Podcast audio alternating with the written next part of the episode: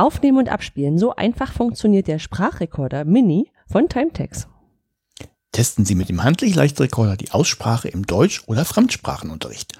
Oder nutzen Sie ihn, um Arbeitsaufträge bei der Gruppenarbeit zu erteilen. Zum Aufnehmen stellen Sie den Schalter auf Rack und halten die gelochte Platte während des Sprechens gedrückt. Genauso einfach spielen Sie die Tonaufnahme ab, indem Sie die gelochte Platte kurz antippen. Bei jeder Neuaufnahme wird der alte Text komplett gelöscht. In der Mittelposition ist das Gerät ausgeschaltet. Im Deutsch- oder Fremdsprachenunterricht bzw. zur Erteilung von Arbeitsaufträgen ist der Sprachrekorder Mini ein unentbehrlicher Helfer.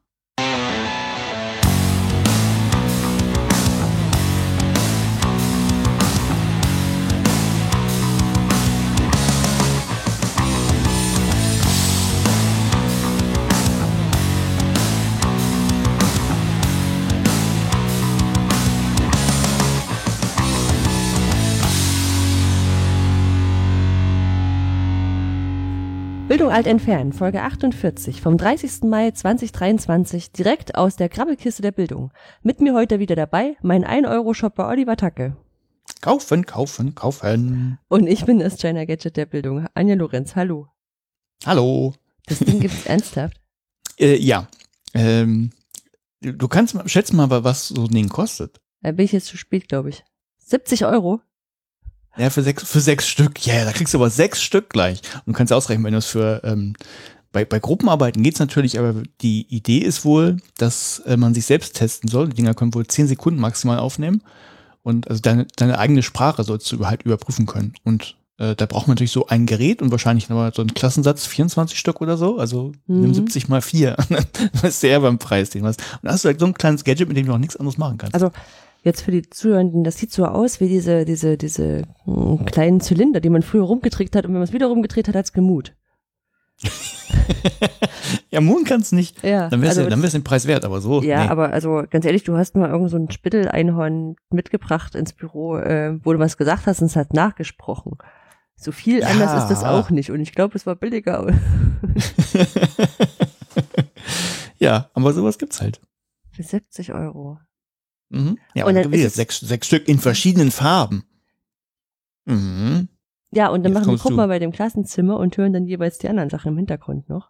ja, ich, ich weiß auch nicht, wie das organisatorisch ist. Selbst wenn du es für Gruppenarbeiten irgendwie machen willst, dann machst du da Arbeitsaufträge drauf. Dann, also, dann weiß ich nicht. Müssen die gesprochen werden, dass, dass man sich die zählt, also reicht nicht ein Blatt Papier, wenn die Leute nicht lesen können, vielleicht erste Klasse oder also ich weiß nicht. Ja, es ist echt so grenzwertig. Weiß nicht. Wichtigere Frage, hast du es gerade gefunden, als du nach Klebepunkt-Alternativen gesucht hast? Ja, natürlich, ja. Dürfen wir nicht Ja, mehr, wir wollten dürfen wir nicht mehr natürlich- nutzen. Nein, dort, also bei, bei Kleben ist ja verboten. Kleben ist verboten, da ist man Terrorist und ist man gleich Terrorist, ja. verboten Genau. Ja, da, da habe ich mich letzte Woche so geärgert, also als wir ursprünglich aufnehmen wollten und ich dachte, oh, da machen wir gleich ein Podcast-Intro zu. Und dann Logbuchen ins Politik. Und jetzt gerade habe ich methodisch inkorrekt die neue Folge gehört, ich fange auch mit Klimaklebern an. Das ist, Es- ja, genau. Also der albern. Grund ist, äh, wir wollten eigentlich schon eine Woche eher aufnehmen, aber äh, ich bin einfach gerade landunter. Ich bin auch jetzt ein bisschen müde. Mal gucken. wir wollen immer eine Woche eher aufnehmen. Deswegen Ja, planen wir, wir planen das doch ja, schon immer eine Woche haben wir eher. Zweimal, dreimal noch verschoben. Ich weiß es gar nicht. Es war viel. Es war viel. Ja. Ja. Ähm, aber herzlich willkommen zu unserem äh, kleinen, feinen Podcast. Äh, wir freuen uns über Kommentare, aber ich glaube, wir haben gar keine. Stimmt das? Äh, ja, ich glaube, ähm, ich habe seinen Namen vergessen, hat wieder, hat immer noch Probleme mit dem, mit dem Abspielen. Richtig, da war was. Aber äh, ich kann es echt nicht zusortieren. Nee, ich kann es auch nicht nachvollziehen. Also es ist äh, Und in, in, klingt nach einem sehr speziellen Problem. anderen iOS-Gerät ausprobiert mit der normalen Podcast-App. Ich weiß nicht, wie sie heißt. Hm. Did you ich. try to turn it off and on again? Nein, ich, ich, das tut mir tatsächlich leid. Dass man ja auch selber Ja. mit anderen Geräten das hinbekommen hat. Ja. Ist der Und so drin im Apfel? halt. Ha, ha, ha. Oh, Ui, ui, das, ui. merke ich das werde ich wieder benutzen. Ähm, apropos wieder benutzen, wir können im Prinzip äh, fast immer wieder benutzen, was wir heute vorhaben. Ach ja, genau. Erst erzählst du was von Aufbau- dir der Neues. Ja-. Genau, äh, genau, dann erzählst du das gleich auch nochmal. Natürlich von dir, nicht von mir nochmal. Das wäre Quatsch. Ja, genau, Wiederholung, so und so, dass sich auch alle wirklich gut merken. Dann hast du ein Paper gelesen und du hast Slope Hacking genannt. Und du hast eins, das heißt Ignorance Strikes Back. Ja, dann haben wir ein paar Sachen in der Fundgrube. Genau, dann haben wir zwei Politikthemen und zwar einmal die OER-Förderrichtlinie. Und den Gender Gap bei Veröffentlichung von OER. Sind beide, glaube ich, eher kurz zu besprechen, Das, aber das Ding von soll, Jöran meinst du? sollte man, genau, sollte man äh, gehört Ja. haben vielleicht. Ja, und dann haben wir noch eine Weltverbesserungsidee. Und dann war's das. Dann dürft ihr Feierabend machen. Ja, und wir auch. Aber vorher müsst ihr euch anhören, was mir alles passiert ist in den letzten, oh, sechs Wochen? Ich schreibe schon mal auf. Fünf Wochen? Ich weiß es gar nicht. Fünf Wochen, sechs Wochen? Wie auch immer. Ja, Äh, ich schreibe schon mal auf Hashtag oh jammert. Ihr findet bei den, Ja, Moment, Mom ja doch ein bisschen vielleicht. ja, das weiß ich doch jetzt schon. Ihr findet bei den Folgen ja immer noch Tags und oh jammert sind. Also es gehört fast zu jeder Folge. Ja, ja. Die Leute lieben mich dafür doch. Das, das, deshalb hört ihr das doch. Ich glaube, hier genau. Wollt jemanden, irgendwann, auch so schlecht geht wie euch. wenn die KI das irgendwann extrahieren kann, machen wir eine Sonderfolge nur mit den Sachen. Oh ja, das können wir machen. Best of. Äh, Ich, ich fange mal an mit dem, mit dem Thema, das wirklich ganz, ganz, ganz frisch ist von heute Morgen. Ähm, ihr erinnert euch vielleicht in grauer Vorzeit, es muss so im August, September 2021 gewesen sein. Da habe ich von einem geklauten Fahrrad erzählt, das meiner Liebsten entwendet wurde. Und heute früh war es wieder soweit. Das Fahrrad war weg. Mhm. Äh, diesmal, das, letzte Mal musste ich ja noch, noch lange hinterherjagen, noch ohne AirTag und so weiter und so fort. Und äh, nur mit dieser komischen Van Move Ortungsfunktion, die irgendwie nur ein, einmal alle Stunde irgendwie ein Signal geholt hat und so. Also immer ein bisschen hinterher. Und mit einem AirTag äh, war es aber nicht so schwierig. Das war gar nicht so weit weg, das Fahrrad. Und äh, auf der Karte haben wir schon gesehen, oh, das ist bei der Polizei vermutlich. das heißt, es muss halt morgen entwendet worden sein und es war schon bei der Polizei. Das ist ja ganz praktisch. Man hat sie die Polizei geklaut. Ja, haben wir auch gedacht, aber haben die nicht. Äh, Das hat wohl ein unser Nachbar, einer unserer Nachbarn aus einem Haus weiter, hat das wohl gefunden. Das stand an der Straße gelehnt mit äh, so zwei Socken, haben wir erst gedacht, es waren dann nachher Stutzen, um das Fahrrad gewickelt, einmal vorne um die Lampe, einmal um äh, den, äh, wie heißt denn das, den Mittelrahmen, die Stange vor Fahrrad. Mhm. Äh, wer die Van Moves kennt, wird die geklaut werden, dann machen die halt Rabatz. Plus das Licht leuchtet auch. Also die Lampe fängt an zu blinken und man sieht auch so einen Totenkopf dann in, im Rahmen. Aha. Das heißt, das ist dann immer so ein Hinweis. Das wollte die Person wahrscheinlich verdecken. Wir, wir sind nicht ganz sicher, warum es kein Radau gemacht hat. Vielleicht hat es das auch, keine Ahnung. Äh, jedenfalls muss er auch gemerkt haben, die ist irgendwie eine ziemlich scheiß Idee. Hat das Ding wieder abgestellt. Hat, hatte vorher nur, nur drei Kabel rausgerissen. Äh, muss man zwar auch wieder für Van Move in die Werkstatt. Aber so war es dann bei der Polizei und die sa- sagten, ja, wir hatten gerade schon mit Van Move telefoniert und die wollten sie eigentlich äh, informieren. Meinten, ja, wissen wir hier. haben ja gesehen, dass es hier ist, das Fahrrad. Und dann konnten wir es gleich wieder mitnehmen. Also Hm. Boah, ist jetzt, ist jetzt immer noch doof, weil die Kabel draus gerissen wurden, aber ansonsten scheint es zu funktionieren. Könnte hinhauen. Also, die, also zur Info noch die neuen Info, die neueren Modelle von diesem Van Move, die haben wohl einen AirTag immer schon integriert, von daher ist das relativ easy, die eigentlich zu finden. Hm. Und Das heißt, eigentlich lohnt es sich auch nicht, die zu klauen, aber wenn man natürlich die Dinger nicht kennt, sieht man nur, ah, ist ein cooles Fahrrad, äh, nehme ich mit. hm. Skur- Skurril ist allerdings, dass es, äh, es gibt hier so einen Fahrradverschlag, der ist natürlich quasi frei zugänglich. Äh, aber eigentlich ist er abgeschlossen da scheint er aufgebrochen worden zu sein. Also alles, alles ein bisschen, bisschen komisch. Dann, okay. nicht, und dann das, das Fahrrad mitnimmt, das man überhaupt nicht äh, versteht und das plötzlich anfängt zu blinken und so. Naja, keine Ahnung. Naja, gut, okay, jetzt, also ich würde jetzt als Laie auch nicht denken, ich muss ein Fahrrad verstehen, um es mitzunehmen. Ähm, um einem anderen Thema vorzugreifen bei dir, war das jetzt bei deinem neuen Zuhause oder bei deinem alten Zuhause? Bei dem alten Ah, Zuhause. dann habt ihr ja eine Chance, dass es dann aufhört. ja, gucken wir mal. Andersrum jetzt so, so in zwei, in, in, in drei Jahren jetzt zweimal geklaut, ist jetzt, glaube ich, ein guter Schnitt für Hamburg. Hm, Harburg, keine Ahnung, weiß ich nicht. Naja. Oh ja. Ähm, ja, ist halt wird, äh, nur, nur ganz frisch. Ich habe mich natürlich schon gefreut, ich darf es wieder jagen, aber es war dann gar nicht, es war schon bei der Polizei. Hm. Äh, naja, dann äh, habe ich ja schon letztes Mal berichtet, unser großes Abi-Jubiläum, das ich organisiert habe, ist jetzt endlich durch. Endlich, äh, weil es natürlich ein bisschen Arbeit war, aber es war echt cool. Mhm. Ähm, ich glaube, wir sind noch ein ziemlich spezieller Jahrgang. Also 25 Jahre Jubiläum machen irgendwie viele, aber daraus gleich drei Tage ist schon. ähm, als das anderen Leuten erzählt haben, haben die gesagt, hä, was macht ihr? Ja, wir treffen uns drei Tage. Und wir haben dann ja nochmal so ein Remake der Abi-Zeitung gemacht. Das haben wir auch vor zehn Jahren schon mal gemacht. Das heißt, wir haben jetzt drei Ausgaben von Abi-Zeitungen im Prinzip. Ich Äh, fand es auch die- relativ. Wir haben auch die, die LehrerInnen, die, äh, die wir Okay. eingeladen hatten, die doch noch, um, das haben wir auch noch nicht gehört, dass das jemand macht. einfach so, so, so, wo ist jetzt jeder? Noch, die Leute konnten halt nochmal was schreiben, was sie jetzt gemacht haben und so. Und natürlich wie immer Platz für Quatsch und so. Ähm, ja, das haben wir gemacht. Und auch sonst, also das, das, das fand ich schon ein bisschen sehr schräg. Also die, so, so zwei der, der Lehrer, die, die da waren, die sind wohl auch zwei Wochen später irgendwie nochmal eingeladen gewesen zu einem anderen Jahrgang. Und da mussten die aber Geld von die Hand nehmen. Und das, das kam mir ein bisschen sehr schräg vor. Also wir haben die halt mit eingeladen, haben das querfinanziert, ne? Also Mhm. äh, die, die Lehrer, die alten mussten halt nichts zahlen. Und äh, ja, aber die anderen, da sollten die wohl erstmal 50 Euro äh, zahlen, damit die überhaupt hinkommen dürfen. Mhm. Ja.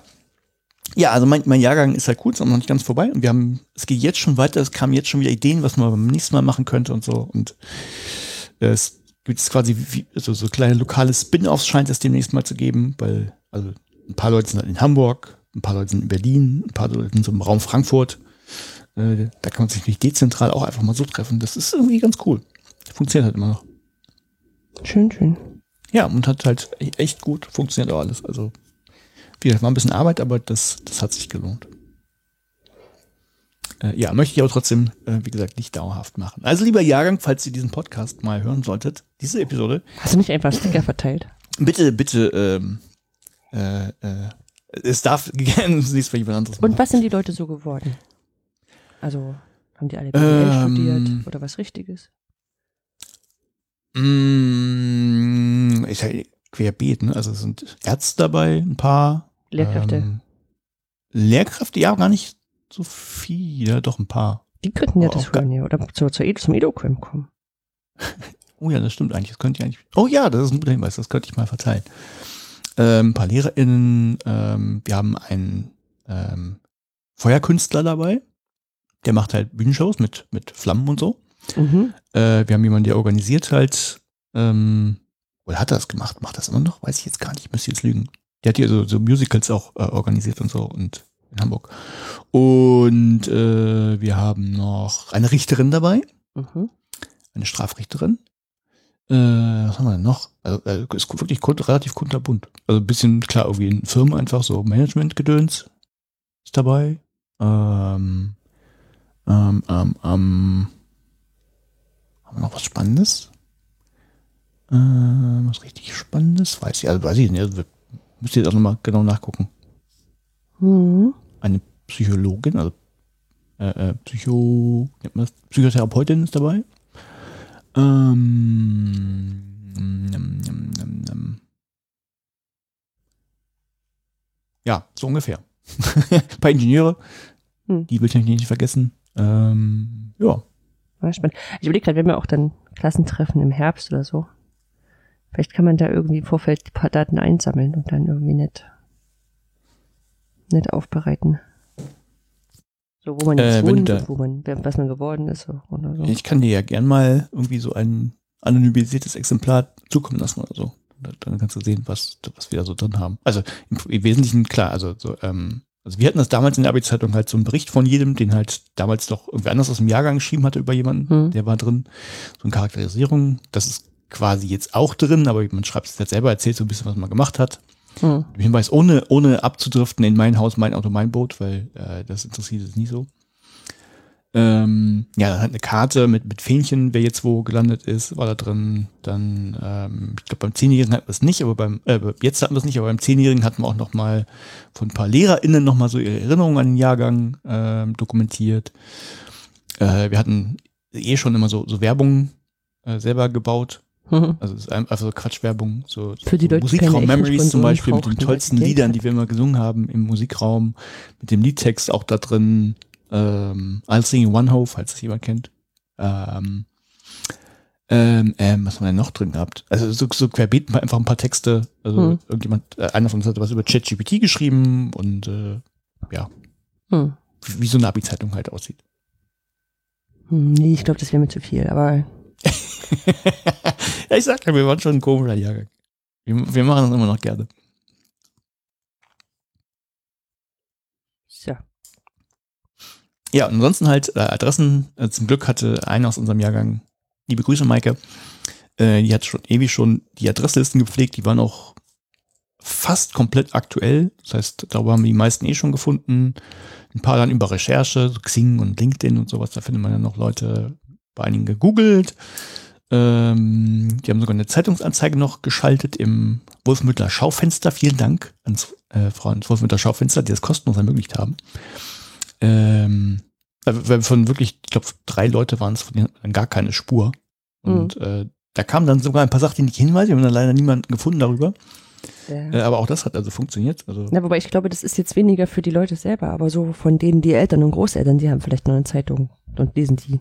Ja, ja, klar. Nee, also war einer, äh, einer dabei, der war mit äh, jemandem im, in einem Leistungskurs an einer anderen Schule. Das waren so Korbkurse an verschiedenen Schulen. Und der meinte, hey, ähm, so und so äh, war irgendwie da in der Kirchengemeinde aktiv, fragt doch da mal nach, ob die vielleicht wissen, wo er jetzt ist und so. Und ja, äh, kamen noch so ein paar Tipps, aber leider haben wir darüber, also drei Personen von, ich glaube, 75, die wir waren, haben wir dann irgendwie nicht Hm. mehr einsammeln können. Aber alle anderen äh, wussten Bescheid. Und es waren auch äh, knapp über 50 da. Nicht schlecht. Also es hatten, hatten ja nicht alle Zeit, weil irgendwas ist ja immer. Aber Hm. war eine coole, war eine schöne Veranstaltung. Genau, dann ähm, aber habe ich noch nicht mal was Kulturelles gemacht. Ich mache ja auch, kann ja, kann ja auch mal sowas machen. Ich war bei einer Lesung Mhm. äh, von äh, Dennis Gastmann. Kennst Das ist wie? Podcast, aber vor Ort, ne? Ja, aber nur einmal. Hm. ähm, nee, Dennis Gastmann kannte ich vorher nicht. Nee, kann ich auch nicht. Also ich habe zwischendurch mal gegoogelt. Also ich habe ja gesehen. Ja, genau, der war ganz früher mal bei äh, Extra 3 und hat dann so, äh, eher so Reisebücher geschrieben. Und er wollte jetzt aber mal einen, einen Roman schreiben. Hat er jetzt auch gemacht, hat irgendwie fünf Jahre gedauert. Dali heißt das Ding. Mhm. Und ja, ich weiß nicht, den Roman finde ich, glaube ich, nicht so spannend, aber ich fand es halt cool, weil er, weil er so erzählt hat, wie er so das ganze Entstehen vom Roman, also was er da so gemacht hat, was er sich dabei gedacht hat bei vielen Sachen und äh, was er als, also er war irgendwie in Indien eine Zeit lang und, und so weiter und so fort. Das fand ich eigentlich ganz spannend. Das ist ganz, das fand ich interessanter als das, das Werk an sich, das drumherum. äh, nee, weiß nicht, wer, wer sowas mag, das geht so in Richtung, ähm, ah, wie hieß es auf Deutsch? Ich habe wieder vergessen, ich muss dann, Julia musste ich fragen, ob es das ist, äh, ähm, Life of Pi? Ist der Englisch? Ja, Gibt's auch als ja ich habe den Film geguckt. Irgendwas Mit Tiger, Tiger. Tiger, Tiger und Schiffbruch oder so heißt das auf So, Deutsch. so Kammerspiel, sowas die Richtung, also so, so, nur auf engen Raum ist. Ach nee, der hat dann immer noch in seine, in seine, in seine Vergangenheit geguckt, sowas. Nee, das ist schon ist ein richtig, also Roman querbeet. Also da geht's, Hm. geht's um äh, einen Mahut, also einen Jungen, der jetzt alt ist und halt über, quasi erst aus seinen Erinnerungen irgendwie erzählt, wie es war mit den Elefanten, wenn ich es richtig verstanden habe. Hm. Und dafür war er wirklich in Indien und ähm, hat auch noch ja, also quasi Berater aus Indien gehabt, weil Mhm. äh, ist ja heute irgendwie nicht mehr ganz so einfach, wenn du versuchst, also auch wenn, wenn du ein, Autor bist und dir fiktiv etwas ausdenkst, wenn das halt, äh, also warum sollte ein alter weißer Mann etwas Häkchen schreiben dürfen über einen, einen Jungen aus, aus Indien und so weiter, da muss man irgendwie ich habe es nicht ganz verstanden, warum man da so vorsichtig sein muss. Aber muss man wohl, und das ist ihm wohl aber gut gelungen, haben ihn viele auch für gelobt. Und Ja, das ist, glaube ich, wie, wie bei M1 dann auch. Also es war früher jetzt auch nicht, nicht einfacher, aber früher hat man dann einfach äh, ignorant, äh, ist man einfach ignorant gewesen und hat äh, Stereotypen reproduziert und das will man heute nicht mehr und deswegen muss man ja, das, das verstehe ich aber, dann kann man ja sagen, es ist einfach ein schlechtes Buch. Also ja, es, es ging, ging ja einem, einem, einem Romanschreiber geht es ja normalerweise nicht darum, unbedingt die Realität abzubilden, sondern es ist halt fiktiv. ja, aber dann dann packst ja, Dann dann, packst sagen, in, in, fiktiven, in fiktives Setting. In dem Moment, wo du sagst, es spielt in in Indien, dann sollst du wenigstens halbwegs dort die Kultur treffen. Ja, ja, na, natürlich, es ging ja nicht um Stereotype, aber er, er, der, der musste sich da richtig reinknien und ich, ich weiß nicht, ich finde es schwierig, sonst, Ja, darfst du das sagen, ein Schauspieler, ein Schauspieler darf nur, also ein Heterosexueller dürfte keinen Schwulen spielen und andersrum und äh, das ist ja, Ja, das ist. ja, aber dann, dann, dann, dann ist die Kunst irgendwie kaputt, glaube ich. Nee, nee, ich meine, ich meine im Sinne von, ja, das, das wäre so und das ist doof, ne, so. Ähm, du musst halt gucken, ob du es authentisch wiedergeben kannst. Und Ja, natürlich. um, um das, zu meinte ich, machen, ne? hast sonst du halt kann, man- kann sonst kann man, sonst kann man ja sagen, ja, es ist ja schön, dass du schreibst oder du meinst, irgendwas über einen indischen Jungen zu schreiben, ist aber kacke. Kann sein.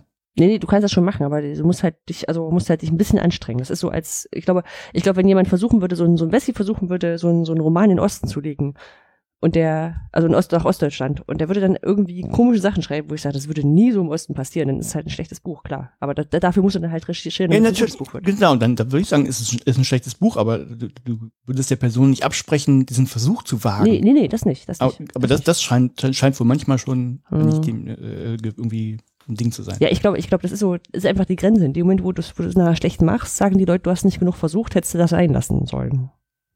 Ja, Das kann sein. Ja.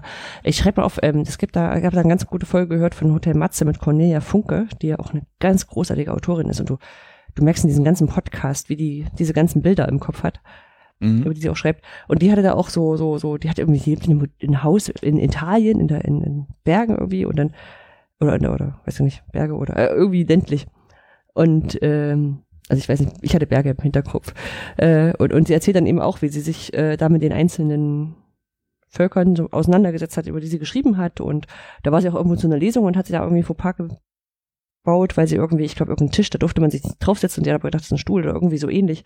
Mhm. Und dann hat sie gesagt, äh, verstehe ich total und respektiere ich auch, aber bitte sagt mir doch Bescheid, wenn ich einen Fehler mache. Ja, also das ist so, Mhm. so ein Geben und Nehmen und das fand ich eigentlich ganz gut beschrieben im, im Ja. Ausgleich. Ja. Ja, das habe ich gemacht. Und dann haben wir noch natürlich noch, hast du ja gerade schon angedeutet, das Thema Umzug. Mhm. Äh, wir haben jetzt die Schlüssel. Ich habe gemalert gestern. Mhm. Bin noch nicht ganz fertig, aber äh, das läuft. Äh, MalerInnen sind nämlich gerade Mangelware. Ich Ich tatsächlich, Der Herr malert selbst, ne? ich hätte also es ist nicht meine liebste Tätigkeit. Ich hätte es auch gerne abgegeben. Äh, aber da ich niemanden gefunden habe, weil alle Maler, die ich angerufen habe, oder Malerfirmen, äh, gesagt haben, äh, ja, so Ende Juli hätten wir Zeit. das, das ist jetzt ein bisschen doof. Äh, habe ich dann halt selbst gemacht. Mhm. nicht- breche ich mir keinen Zacken aus der Krone, aber also, es gibt halt das neue, die neue Wohnung malern oder die alte? Äh, die neue. Die Ja. alte müssen wir auch noch, ähm, da müssen wir nur ausbessern. Und in der, in der neuen, im einen, im einen, das war auch nicht ganz der Wohnung, das war ein, ein großes Zimmer. Mhm. Ja, da waren halt ein paar Macken an der Wand und da habe ich gesagt, das streiche ich nochmal. Ja. Ja, naja, das, das Streichen ist ja, mit Rollen ist ja schnell, das muss ich noch machen, aber erstmal alles abkleben Ja, ja, und dann ja. die, die Mhm. Kanten schon mal streichen, damit du dann nachher mit der Rolle normal rübergehen kannst und so. Und ja, das Rollen muss ich halt noch machen, also hält sich dann im Rahmen. Genau, und was, ich- was, was ich ganz interessant fand, ich habe jetzt so, wenn man umzieht, ist ja eine ganz gute Gelegenheit, so ein bisschen auszumisten. Und einige Sachen müsst, mussten einfach weg, weil wir zum Beispiel keine Dachterrassen mehr haben. Und das heißt, den, den äh, Sonnenschirm, den wir hatten, braucht man nicht mehr Mhm. habe ich den bei, bei das heißt nicht mehr eBay Kleinanzeigen, jetzt heißt es nur noch Kleinanzeigen Ja, reingegangen. das haben sie, glaube ich, ein paar Mal auch geschrieben in der Werbung.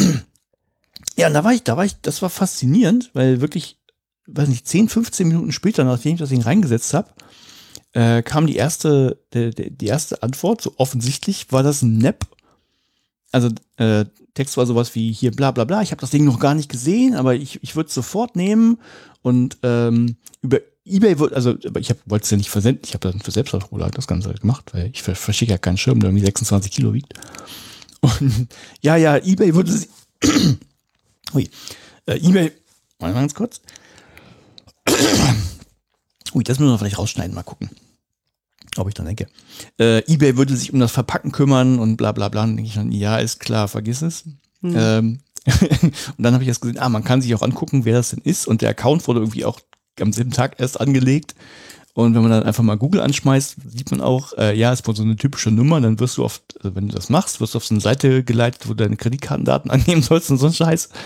Und offensichtlich machen es Leute, sonst würden Leute ja nicht äh, sowas machen. Mhm. Eine Stunde später kam dann äh, auch nur so ein Ding, ja, ich gebe mir mal die, die PayPal-Daten, dann äh, schicke ich dir Geld. Und da wusste ich ja schon, ah, es gibt eine Funktion, um zu gucken, von wann das denn ist, weil ist auch total bescheuert. Ähm, äh, also auch am selben Tag erst angelegt, äh, das Konto. Und äh, ich habe dann, ich glaube, mach mir mal einen Spaß, dem antworte ich mal so nach dem Motto, ja, wir gucken mal, was jetzt zurückkommt. Ich habe dann geschrieben, ja, das können wir doch machen, wenn du dann hier bist. Ich habe Mhm. aber keine Antwort mehr bekommen. Jetzt vermutlich auch irgendeine NAP-Nummer, also keine Ahnung, ich nicht. Äh, schräg. Also ging dann, ging dann, also es gibt natürlich das, auch nette Menschen. Das- Ich, der, der Schirm ist dann an ganz nette Person äh, gegangen, die sich dann abgeholt hat, alles gut. Aber es fand ich halt so faszinierend, weil, weil sowas hatte ich noch nicht, dass ich was reinstelle und gleich die ersten zwei Anfragen sind einfach nur scheiße. Äh, ja. Genau, und dann habe ich noch eine, eine Soundkarte, die ich über hatte. Dachte mir, kann ich die auch mal bei Ebay reinstellen. äh, äh, das, das erste, was dann kam, irgendwie bla bla bla, was denn äh, so der, der, Preis wäre, manche, der steht ja da drin. Und äh, ich wollte keine Preisvorschläge oder irgendwas haben. Mhm. und äh, ja, nee, und äh, will jetzt schon das haben. Also solche Anfragen kommen, das, das kenne ich aber schon. Das ist halt, ist halt so. Was und dann hatte ich die erst, ja. Hm? ja, ja. Äh, dann hatte ich wieder rausgenommen. Und ähm, ah, das, das hatte ich beim Schirm übrigens auch noch vorher. Das, das ist jetzt keine Ahnung. Äh, bei, auch bei dem Schirm äh, kam auch so eine, also auch, auch ohne Verhandlungsbasis natürlich bla bla bla, was ist denn äh, ich will aber nicht so viel zahlen, bla bla bla. Und ich, ja, nee, aber ich möchte das gern haben, weil äh, war, war teuer das Ding, kriegst noch die, die Hülle dazu, plus einen Standfuß mit Sand drin und so. Also es war schon ein vernünftiger Preis. Mhm. Und äh, ja, nee, bla bla bla. Und dann dachte ich, okay, wieder einer, der gefragt hat und war gut. Und dann irgendwie zwei Stunden später schickte mir noch eine Nachricht, ha, ich war gerade im Baumarkt, habe ich genau den gleichen für viel weniger Geld gefunden und schickt mir noch den Link dazu. Und er hat mir, good for you. Also hm. ist doch schön, aber es ist, also war nicht der gleiche Schirm, davon abgesehen. Aber dann denkst du, ja, hä? Habe ich nicht verstanden, was ich mit der Info sollte. Äh, ja, gut, Grafikkarte, äh, Grafik, Soundkarte genau das gleiche. Und dann hatte ich die erst wieder rausgenommen, weil ich dann, dann kam nämlich die Abi-Geschichte und ich wusste, ich könnte das gar nicht verschicken, wenn jetzt einer fragt. Nehme ich also erstmal wieder raus. Habe das dann, neu eingestellt und offensichtlich übernimmt eBay dann einmal die Standardeinstellung, dass man Preisvorschläge akzeptiert. Wollte ich halt nicht, weil mhm. 90 Euro, was soll ich da jetzt noch groß irgendwie handeln? Und dann kam gestern äh, äh, eben so ein Preisangebot von 25 Euro, wo ich dann gesagt habe, nö. Und dann, dann, kam noch eine Nachricht zurück, in der ich beschimpft wurde. Also ich, da legt wenigstens ein Treiber dazu und äh, äh, da wäre eine Frechheit, irgendwie für 5 Euro, wegen 5 Euro weniger jetzt, jetzt hier so ein Hackmack zu machen. Ich würde die Leute ja nur abzocken wollen. Also ich habe dann gar nicht geantwortet, dass es ja 10 Euro waren und sondern einfach nur äh, nochmal, naja, du hast ein Angebot gemacht und findest, weil der Preis so teuer ist und ich will aber den, das Geld haben und weiß ich nicht, warum du jetzt rumschimpfen muss. Habe ich leider keine Antwort. War, war wirklich ganz nett, weil ich dachte, ich, ich, ich versuche ja manchmal mit so Leuten zu kommunizieren, aber es kam auch nichts mehr zurück. einfach nur, einfach nur, ja. Also nichts Schlimmes, aber so, so Dinge, die man erlebt, wo ich denke, alter Schwede. Tja. Ja. Ja, aber ich glaube, das war's auch. Also das, das war jetzt so der, den, den Häkchen jammert Teil. Oh, jammert. Ja, geht schon. Hm. Also, ich gut, weiß nicht, ist, ist, ist, ist dir schon mal passiert? Also. Das ist echt so skurril. Also ich meine, ähm, ich hatte, wo war denn das? Ich hatte irgendwie sowas ähnliches mal, aber dass ich, dass ich beschimpft werde, weil ich ein, ein Preisangebot, also Angebot nicht annehme auf Ebay, das dachte ich, hallo, was ist denn hier los? Ja. Tja. Also ich hatte mal einen, eine, die war ein bisschen komisch. Ich wollte, ich wollte was verkaufen und die sagte, können wir nicht irgendwas tauschen? Und dann dachte ich, ja, äh, keine Ahnung, was denn? Und zwar jetzt nichts, wo ich gesagt habe, hier so, keine Ahnung, irgendwas im 10-Euro-Bereich, wo du sagst, klar, bring mir drei Tafeln Schokolade, ist, ist gut, ne? Mhm. Irgendwas um die, ich wollte schon irgendwie 100 Euro oder sowas in die Dreh für haben. Und dann dachte ich, okay, was willst du denn dafür tauschen? Also jetzt. ja. Bitcoin. Ach. Ja, nee, war, war ein bisschen. Und jetzt, ihr, ihr, zieht dann demnächst um. Also ihr habt schon irgendwie. Äh, Termin ist der 10. Ach, nicht da. Ja. Das heißt, wir haben jetzt Kartons und packen dann demnächst auch mal ein und dann, dann geht es los. Und habt ihr noch neben zum, zum, zum Rüberfahren oder macht ihr es? Ja, das ja, das machen wir.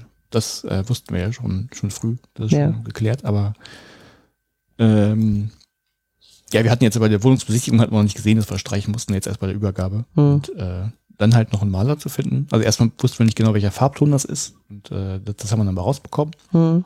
Hilft ja, wenn man nur was ausbessern will. Äh, ja. Ähm, ja, aber wir haben ja den ganzen Raum nochmal gestrichen und ja, wir haben halt keinen, keinen Maler gefunden. Also wahrscheinlich, wenn ich noch mehr rumtelefoniert hätte, hätte ich irgendwann irgendwie gefunden, aber war nichts zum Namen. Ja. Das ist wahrscheinlich überall so, dass Leute, also hört man ja auch, dass Leute irgendwie knapp sind und ja, ja. scheint zu stimmen. Möglich, möglich. Ja. Ja, was, was war denn bei dir los? Ja, gut. Ja, was haben wir denn letztes Mal gemacht? Ich habe am University Future Festival teilgenommen. Das war ja vom Hochschulforum in Hannover? Digitalisierung, genau, die hatten, nee, Schnittspunkt hatten die irgendwie in, in Berlin, in. In äh, wie heißt denn das drüben? Hattingen, Sprockhövel, irgendwie sowas, also da drüben, wo EduCamp ab und zu war. Mhm. Und irgendwo noch wo. Also äh, Hamburg war, glaube ich, auch noch ein, Oh. ein Stützpunkt. Also äh, das war aber aber digital first. Also ich habe digital teilgenommen, ich bin nicht hingefahren. Mhm. Und ähm, die Leute vor Ort haben ähm, haben der halt das vor Ort gesehen dann so und dann war es aber so aufgenommen, dass es äh, für die für die Live-Sachen prädestiniert war. Und das muss wohl richtig gut geklappt haben. Ähm, ich pack da mal noch ein, eine Folge von einem Podcast äh, in die Shownotes, den ich heute sowieso noch äh, empfehlen wollte. Mhm. Der Podcast heißt Lehrreiche Hochschulinnovation von Ronny Röbert und Franz Vergöhl. Oder weiß nicht, wo man es äh, ne? genau, und der hat, die haben das ganz gut beschrieben, weil die, die müssen wohl auch dort äh, extra, damit das eben gut klappt mit dem Hybriden, haben die wohl zum Beispiel wie so eine Art Sprecherkabinen gehabt, damit die Leute, die dann ihre Sessions und Workshops hatten, die jetzt nicht auf der grünen großen Bühne waren, ähm, damit die dann abhalten konnten. Das Mhm. fand ich, fand ich ganz passend. Ähm, ich pack den, wo pack ich den jetzt da rein? So, ja, ähm, das Ganze war wieder eine relativ spannende Konferenzsoftware äh, gelöst. Das, die hieß irgendwie Let's Get Digital, äh, irgendwie nichts sagender Name. Aber das war wirklich gut gemacht. Du hast dann von dort ausgehend gleich oben so ein Menü gehabt und dann war dann, was läuft gerade jetzt? Und dann konntest du halt in dem Moment, wo du feststellst, ah, ich bin jetzt irgendwie in der falschen, äh, in der falschen Session, das interessiert mich doch nicht so, konntest du gucken, was jetzt parallel noch läuft, konntest da direkt hinspringen Mhm. hast einen Chat gehabt, konntest irgendwie auch andere anchatten, wobei ich das immer so ein bisschen, wenn es im Browser ist, äh, Schwierigkeiten habe, mich dran zu gewöhnen, ach, da ist diese kleine, diese kleine äh, Notification äh, Mhm. Markierung, also das, aber es ging alles und man konnte sich da auch so zum, zum 1 zu 1 Gespräch verabreden und so Thementischen noch und sowas. Also ich habe da viele Sachen auch gar nicht, gar nicht wahrgenommen, äh, gar nicht teilgenommen, die, äh, die noch angeboten wurden. Mhm. Aber das war, war recht cool. Waren auch schöne, ähm, schöne Beiträge dabei, äh, mal um zwei hervorzuheben. Ähm, es war ein Beitrag über LiaScript drin, das hatte ich ja letztes oder vorletztes Mal in der Fundgrube. Ja. Also LiaScript ist ein Tool, womit man, also man nimmt Markdown-Dateien und aus den Markdown-Dateien werden äh, Online-Kurse, also Online-Webseiten gebaut, die schön strukturiert sind und mit der man auch sehr, sehr, sehr viel krasse Sachen bauen kann, wie die gezeigt haben. Und äh, die haben, die waren von der TU Bergakademie in Freiberg und die ist ja vor einer Weile gehackt worden. Ja, nicht die einzige. Ja, ja, genau, aber es war eine, Ah, wie in Hamburg auch. genau, es war eine, eine von denen, die gehackt worden ist. Und die haben dann so ein bisschen angefangen, so nach dem Motto, ja, die ganze TU Bergakademie Freiberg äh, lag, äh, stand still. Die ganze TU Bergakademie, nein. Ein paar findige äh, Mathematiker waren es, glaube ich, äh, die ähm, ihre Skripte dezentral auf GitHub hatten. Mhm. hatten kein Problem damit. Ähm, und die hatten dann quasi mit dem Dezentralen geworben, wobei ich das ganze Konzept echt total spannend finde für Single Source. Also ich weiß nicht, ob man das noch kennt heutzutage als Konzept. Äh, als ich angefangen habe mit äh, E-Learning und so Kram, war das ziemlich heiß zu sagen, ähm, ich habe jetzt meinen Content äh, an einer Stelle liegen und kann den von ganz verschiedenen Stellen aufrufen und in ganz verschiedene Layouts und, und Aufteilungen und, und Designs bringen. Weißt du wie? Ja, ich verstehe das Konzept schon, ja, wie, wie eine CSS-Datei halt. Ja, genau, sowas in der Art. Nur weil, ähm, weil wir ja zum Beispiel Also, du hast Stru- Struktur und, und äh, Design hast du quasi getrennt. genau, genau, für, für Moodle ist In, ja, äh, Inhalt und, also Inhalt und, und Ja, äh, ja, Aussehen. genau. So, Und am. Institut haben wir ja zum Beispiel wir ganz viele Moodle, also ganz viele, drei oder vier äh, Moodle-Installationen, äh, auf denen zum Teil ja die gleichen Kurse liegen, ne, weil wir die Mhm. OER sind und dann packen wir den da drauf und da drauf und die Zielgruppe darf es auch noch haben und so. Und wenn dann irgendwas geändert wird und aktualisiert wird, dann müssen wir eigentlich durch alle Kurse durch. Da überlegen wir, wie wichtig die Plattformen sind und wie lange sie noch laufen und wann Mhm. das Projekt zu Ende ist und sowas. Ja. Und dafür finde ich es eigentlich richtig, richtig cool. So als Gedanke. Aber das müsste halt dann mit Moodle zusammenarbeiten, weil wenn man wieder die Leute nach außer, außerhalb bringt, dann kann ich auch ein, ein, ein Wiki oder sowas reinbauen. So. Nee, es ist ja letztlich der Gedanke von Embedding. Ja, aber Also, ich möchte es hat, gerne. Das hat dann wieder, ja, ja, das hat wieder, ja, ich weiß, das hat dann ich möchte keine Frames drum haben und was man so alles damit verbindet. Ja, die muss man nicht. Ja auch- Das ist serverseitig, was da, was da Ja, ja, gemacht. ja, ja. Aber da hat, also da hat vielleicht Moodle noch ein bisschen Potenzial. Das muss jetzt auch nicht LeaScript sein, aber irgendwie denke ich, könnte das sowas eine Lösung sein. Ja, und dann gab's, äh, ich weiß ja nicht, wie man es ausspricht, A-I-E-D-N. Lernen mit KI. Äh, AI, Aha. Aiden. Ich glaube, genau, ich, ich glaube, es war, war von helfen, so quasi Aid. Und so Aha. sollte es gedacht sein, phonetisch. Äh, ist ein Startup. Und zwar haben die sich einen, einen Haufen Mathe-Videos, Erklärvideos genommen von, von Daniel Jung und haben KI drüber laufen lassen. KI sage ich, wenn ich nicht weiß, was sie genau drüber laufen lassen, haben irgendein Sprachmodell mit, mit Gedöns. Ähm, und äh, haben dann das in Klassen eingesetzt, so dass man sich äh, zum Lernen genau die richtige Stelle im Video ausgeben kon lassen konnte, wenn man eine Frage hat. Mhm. So, ich hoffe, das macht nicht immer uns Rauschen zwischendurch. Ich habe nämlich heute durch äh, Ollis äh, Hilfe festgestellt, wie man bei OBS äh, Shortcuts machen kann. Ich habe ein bisschen Husten. Und wenn wir, wenn wir, wenn wir die, die richtige Aufnahme verkacken und wir die, die parallele Aufnahme machen, dann hört ihr mal Husten. Ähm, genau, und, und, und äh, das, das war ganz cool. Und er hat dann auch in dem Talk erklärt, ähm, dass das ähm, ja jetzt erstmal nur ein Anfang wäre. Ja, also Mathe ist halt einfach, ist halt nicht so komplex und äh, also für solche, für solche Geschichten äh, lässt sich das relativ gut rausbringen, lässt sich gut erkennen, ob das jetzt stimmt oder nicht stimmt. Ne? Also die, Mhm. die Sachen, deswegen Mathe ist erst ein Anfang und die müssen, sind da auch gerade dran, das zu evaluieren. Sie wissen ganz viele Sachen noch gar nicht und hat er, hat er echt gut gemacht. Ähm, ich meine, Aber gut, der muss halt, ist halt ein Startup, der muss irgendwann mal Geld eingesammelt vielleicht haben. Hab vielleicht habe ich es falsch verstanden. Also, um an die Stelle zu springen, musst du ja letztlich nur äh, wie ein Transkript haben, dir bauen und dann äh, das Transkript irgendwie verschlagworten und dir einen Index bauen. Habe ich gesagt, dass ich nicht weiß, was sie gemacht haben? Sie haben es KI genannt. Nee, weil du hast gesagt, was es macht und dass man irgendwie eine Frage stellt und dann springt er an die richtige Stelle von Naja, klar. Video. Also wahrscheinlich haben sie das Transkript genommen und das damit gefüttert, damit dann halbwegs was. Damit nicht Ah, jedes Mal, okay. wo die addieren gesagt haben oder Nullstelle, sondern die richtige. Ja, okay. Ja. Und wahrscheinlich, also wahrscheinlich äh, ist wie immer, dass die meiste KI in der Fragenerkennung drinsteckt und nicht in der Antwort. Vielleicht. Ja, ich, ich habe gerade überlegt, wo man wo man es dafür braucht. Also vielleicht für die für die äh, also die die Modelle, die Sprache erkennen, werden ja häufig damit gerechnet. Ja. Aber ist auch ein bisschen für den schwierig. Rest ist ja, ist, reicht ja wirklich also hat gesagt eine Strichliste führen, wo ein Wort vorkommt und dann irgendwie ein, großes Inhaltsverzeichnis haben. Ja, aber das kriegst du ja auch über mehrere Videos von, von YouTube nicht hin bisher. Nee, klar, aber Hm. ja, ich meinte nur, dafür braucht noch kein Maschinenlernen unbedingt. Auch möglich. Aber vielleicht haben sie auch was anderes gemacht, das. Kann ja sein. Also wie gesagt, ich bin ein bisschen später dazugekommen, weil ich eben so einen Talk hatte vorher, wo ich mir mehr vers- versprochen habe, bin rüber ge geswitcht und fand's gut erzählt. So. Mhm. Auch weil ich dachte so, ah, Videos mit Daniel Jung. Das heißt, der hat sich an diesem vom Bundesland, ach, Baden-Württemberg oder Hessen oder so, äh, finanzierten Projekt dann auch nochmal direkt hat eben eingeholt.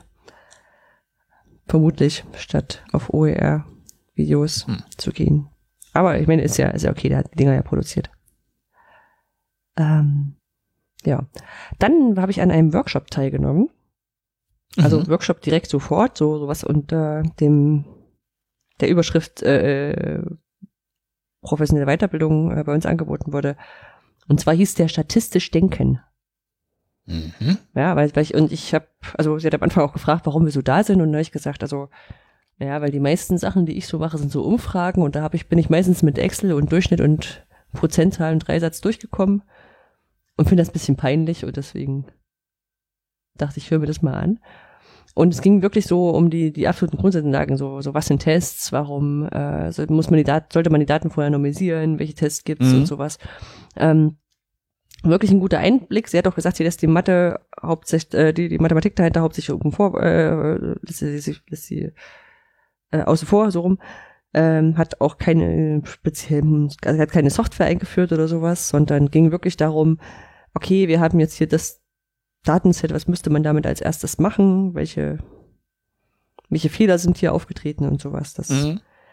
das war sehr interessant, wobei ich sagen muss, der, also die, die war auch, die war auch top. Also ich habe die jetzt nebenbei gegoogelt, die hat auch eine Nature-Veröffentlichung gehabt. Also es ist schon, die hat im Bereich äh, Krebsforschung geforscht. Also Mhm. die das gemacht hat, war echt gut.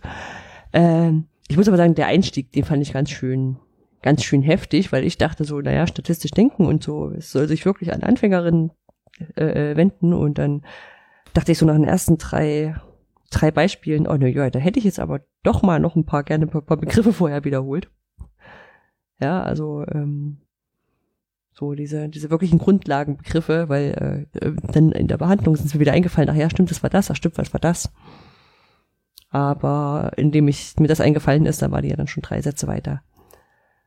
Und noch dazu ähm, waren viele von den Beispielen waren so aus dem medizinisch-biologischen Bereich. Das ist ja auch okay, das kann sich auch jeder Ja, klar, vorstellen. herkommt. Ja. Aber ich habe am Anfang immer noch versucht, das auf meine Fragestellungen anzuwenden und zu überlegen, was denn da mal über äh, so, so Beispiele aus unserem Bereich wären. Und das habe ich dann irgendwann gelassen, da ging es auch besser.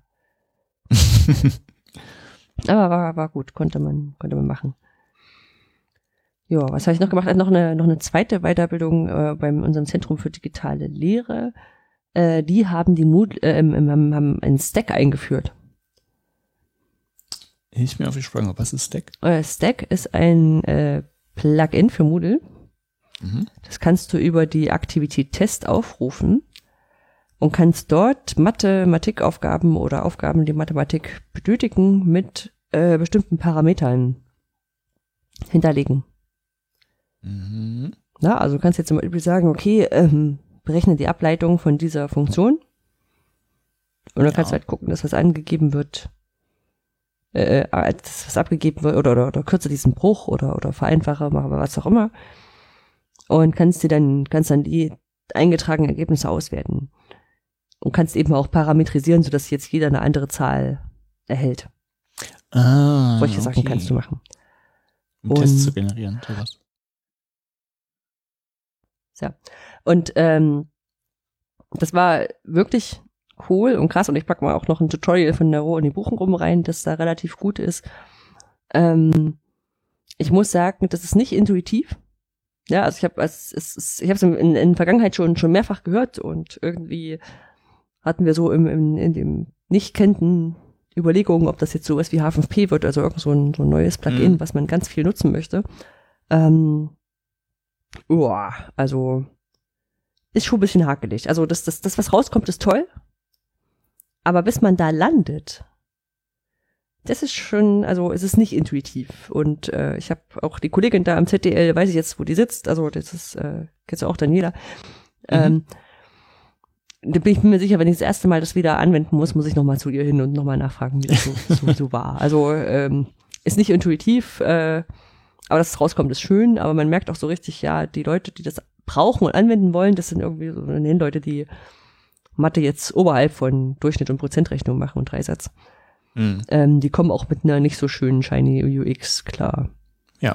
Ne, und das, ja, aber ist schön. Also auch in, äh, inklusive dem, dass du sagst, okay, ähm, hier machen wir einen Parameter rein und äh, als, also meinetwegen jetzt nimm mir die Ableitung von der Funktion, ne? Und dann trägst du nicht als erwartetes Ergebnis die Ableitung von der Funktion ein, sondern du sagst ihm auch hier, berechnen die Ableitung doch selber. Mhm. Und dann geht's noch so weit, dass du dann eigentlich auch noch sagen musst, ja, und bitte akzeptiere nicht als Antwort, brechen die Ableitung doch selber. Also diesen, diesen Skriptausschnitt dafür. Und das ist halt so, so cool. Also, weiß ich nicht, ist schon ein faszinierendes Ding. So, das habe ich gemacht. Was habe ich noch gemacht? Ah, ja, genau. Ich habe die Camera-Ready-Version vom Emux-Paper erstellt. Mhm. Ähm, das heißt, es ist angenommen worden. Ich weiß gar nicht, wo wir beim letzten Mal waren. Habe eine Preprint-Version auf Zenodo gestellt. Das heißt, man kann das jetzt lesen. Also es geht um ähm, digitale Zertifikate. Ne, und äh, Das habe ich schon mein Paper fürs nächste Mal. bitte? habe ich schon mein Paper fürs nächste Oh Mal. ja, da kannst du also. das ist ja witzig, da kann ich, kann ich dir kann ich dir selber sagen, was, was, was ich vielleicht anders gemacht hätte oder so. ähm, ja, genau. Also es geht darum, äh, dass die eben, wenn die, naja, noch so kryptografisches Zeugs drin haben, damit sie nicht gefälscht werden können und Mhm. ähm, dann vielleicht auch einen Daten, Metadatensatz drinstehen haben, damit man das automatisch verarbeiten kann, dass man sagt, okay, wir haben jetzt keine Ahnung hier Englisch auf Level E1, äh, ja, F1, genau. F. äh, auf, auf Level B1 und äh, reichst es ein, weil du irgendeinen Kurs machen willst, der das braucht, dass die es automatisch abgleichen können. Mhm. Ähm, was ergibt sich denn daraus für weitere Fragestellungen? Also unter anderem, dass jetzt die Leute im Prüfungsamt äh, Amt überhaupt wissen müssen, was man da, was das Ding eigentlich tut. Ja. Ja, sowas dann. Äh, Im Groben gesagt. Und ähm, dazu haben wir noch die Chance, ähm, ein Poster abzugeben oder mitzubringen. Das Mhm. hängen wir dann einfach da auf und stellen das am ersten Tag vor. Und da habe ich mal wieder dieses Better Poster Design angewendet, was wir auch schon vor einer ganzen Weile mal hatten. Oh ja, ich erinnere mich. Genau, also das Better Poster Design, das nimmt man, wenn man sonst keine gute Idee hat, äh, ist das eine gute Idee, äh, um ein Paper, weil, also ich sag mal so, es war wirklich jetzt nicht viel Grafisches dabei, es waren viele Aufzählungen und sowas. Ähm, aber um dann so die Hauptaussage in die Mitte zu stellen und sich daneben stellen zu können, um das mit Leuten zu diskutieren, dafür ist es ganz cool. Ja. Ja. Und das werde ich demnächst dann eben auch mitnehmen und vorstellen. Wo wir es nicht vorstellen werden, ist die Delphi, weil da haben wir am Freitag eine Ablehnung bekommen. Hm. Habe ich, also ist eine Passiert. Hat ich, ist mir auch schon passiert. Ach, das ist nicht schlimm. Also, böse gesagt, wir haben es ja bei der EMUX durchgekriegt und wenn ich jetzt irgendwann Ja. mal ein nächstes Paper schreibe und darauf referenzieren will, dann reicht mir das ja von der EMUX. Ja. Das wäre sicherlich für beide Zielgruppen interessant gewesen. Da haben sie jetzt halt Pech, äh, wenn sie es dort nicht haben. Das ist, ja, so, das ist die richtige Einstellung. ja.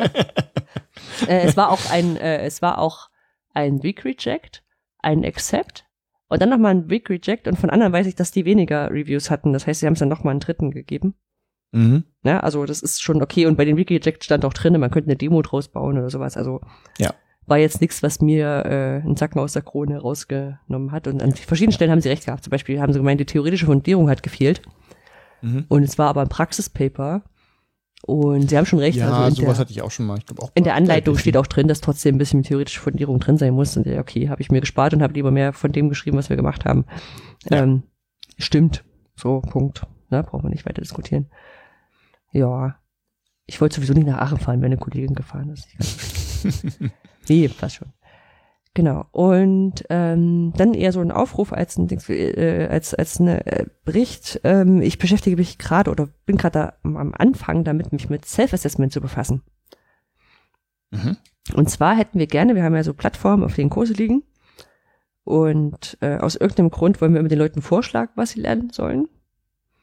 Ähm, und bräuchten dafür eine Art Self-Assessment. Und ich habe aber, wenn ich danach gucke, dann finde ich ganz viele Sachen im Sinne von, hier hast du einen 25-seitigen Fragebogen. Wenn du den gemacht hast, weißt du, du musst Mathe 1 machen. So, oder Mhm. Ne? Und das ist irgendwie nicht sexy. Ja. Und ich hätte das lieber so wie bei Netflix oder irgendwie sowas oder bei, bei LinkedIn, also so, wo du sagst so, hier trag mal drei Sachen an, die du jetzt interessant findest und dann schlagen wir dir Sachen vor. Und wenn du möchtest, kannst du noch mehr Sachen anhaken oder beantworten oder wie auch immer. Mhm. Ja. Aber das, fällt ja unter diese Recommendation Systems. Genau, genau. jetzt Da habe ich heute rausgefunden, dass ein Kollege Okay. sich in seiner Test damit beschäftigt. Ich weiß aber Ja. nicht, ob das in die richtige Richtung geht. Also muss ich mich erst mit dem unterhalten. Aber wenn jemand so quasi so einen Spezialbereich oder Paper kennt, was sowas in die Richtung thematisiert, hätte ich Interesse dran. Schick's mir rum. Äh, ich glaube, das findest du in jeder quasi Einführung zum Maschinenlernen. Also, weil das, das ist jetzt so ein, so ein Standardverfahren einfach. Du hast ein paar Inputs, die gewichtest du und dann schnickschnack.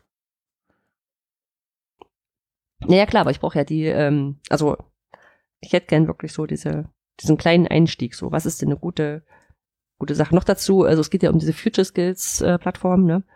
Und Mhm. diese Future Skills, ähm, dieses, dieses Framework.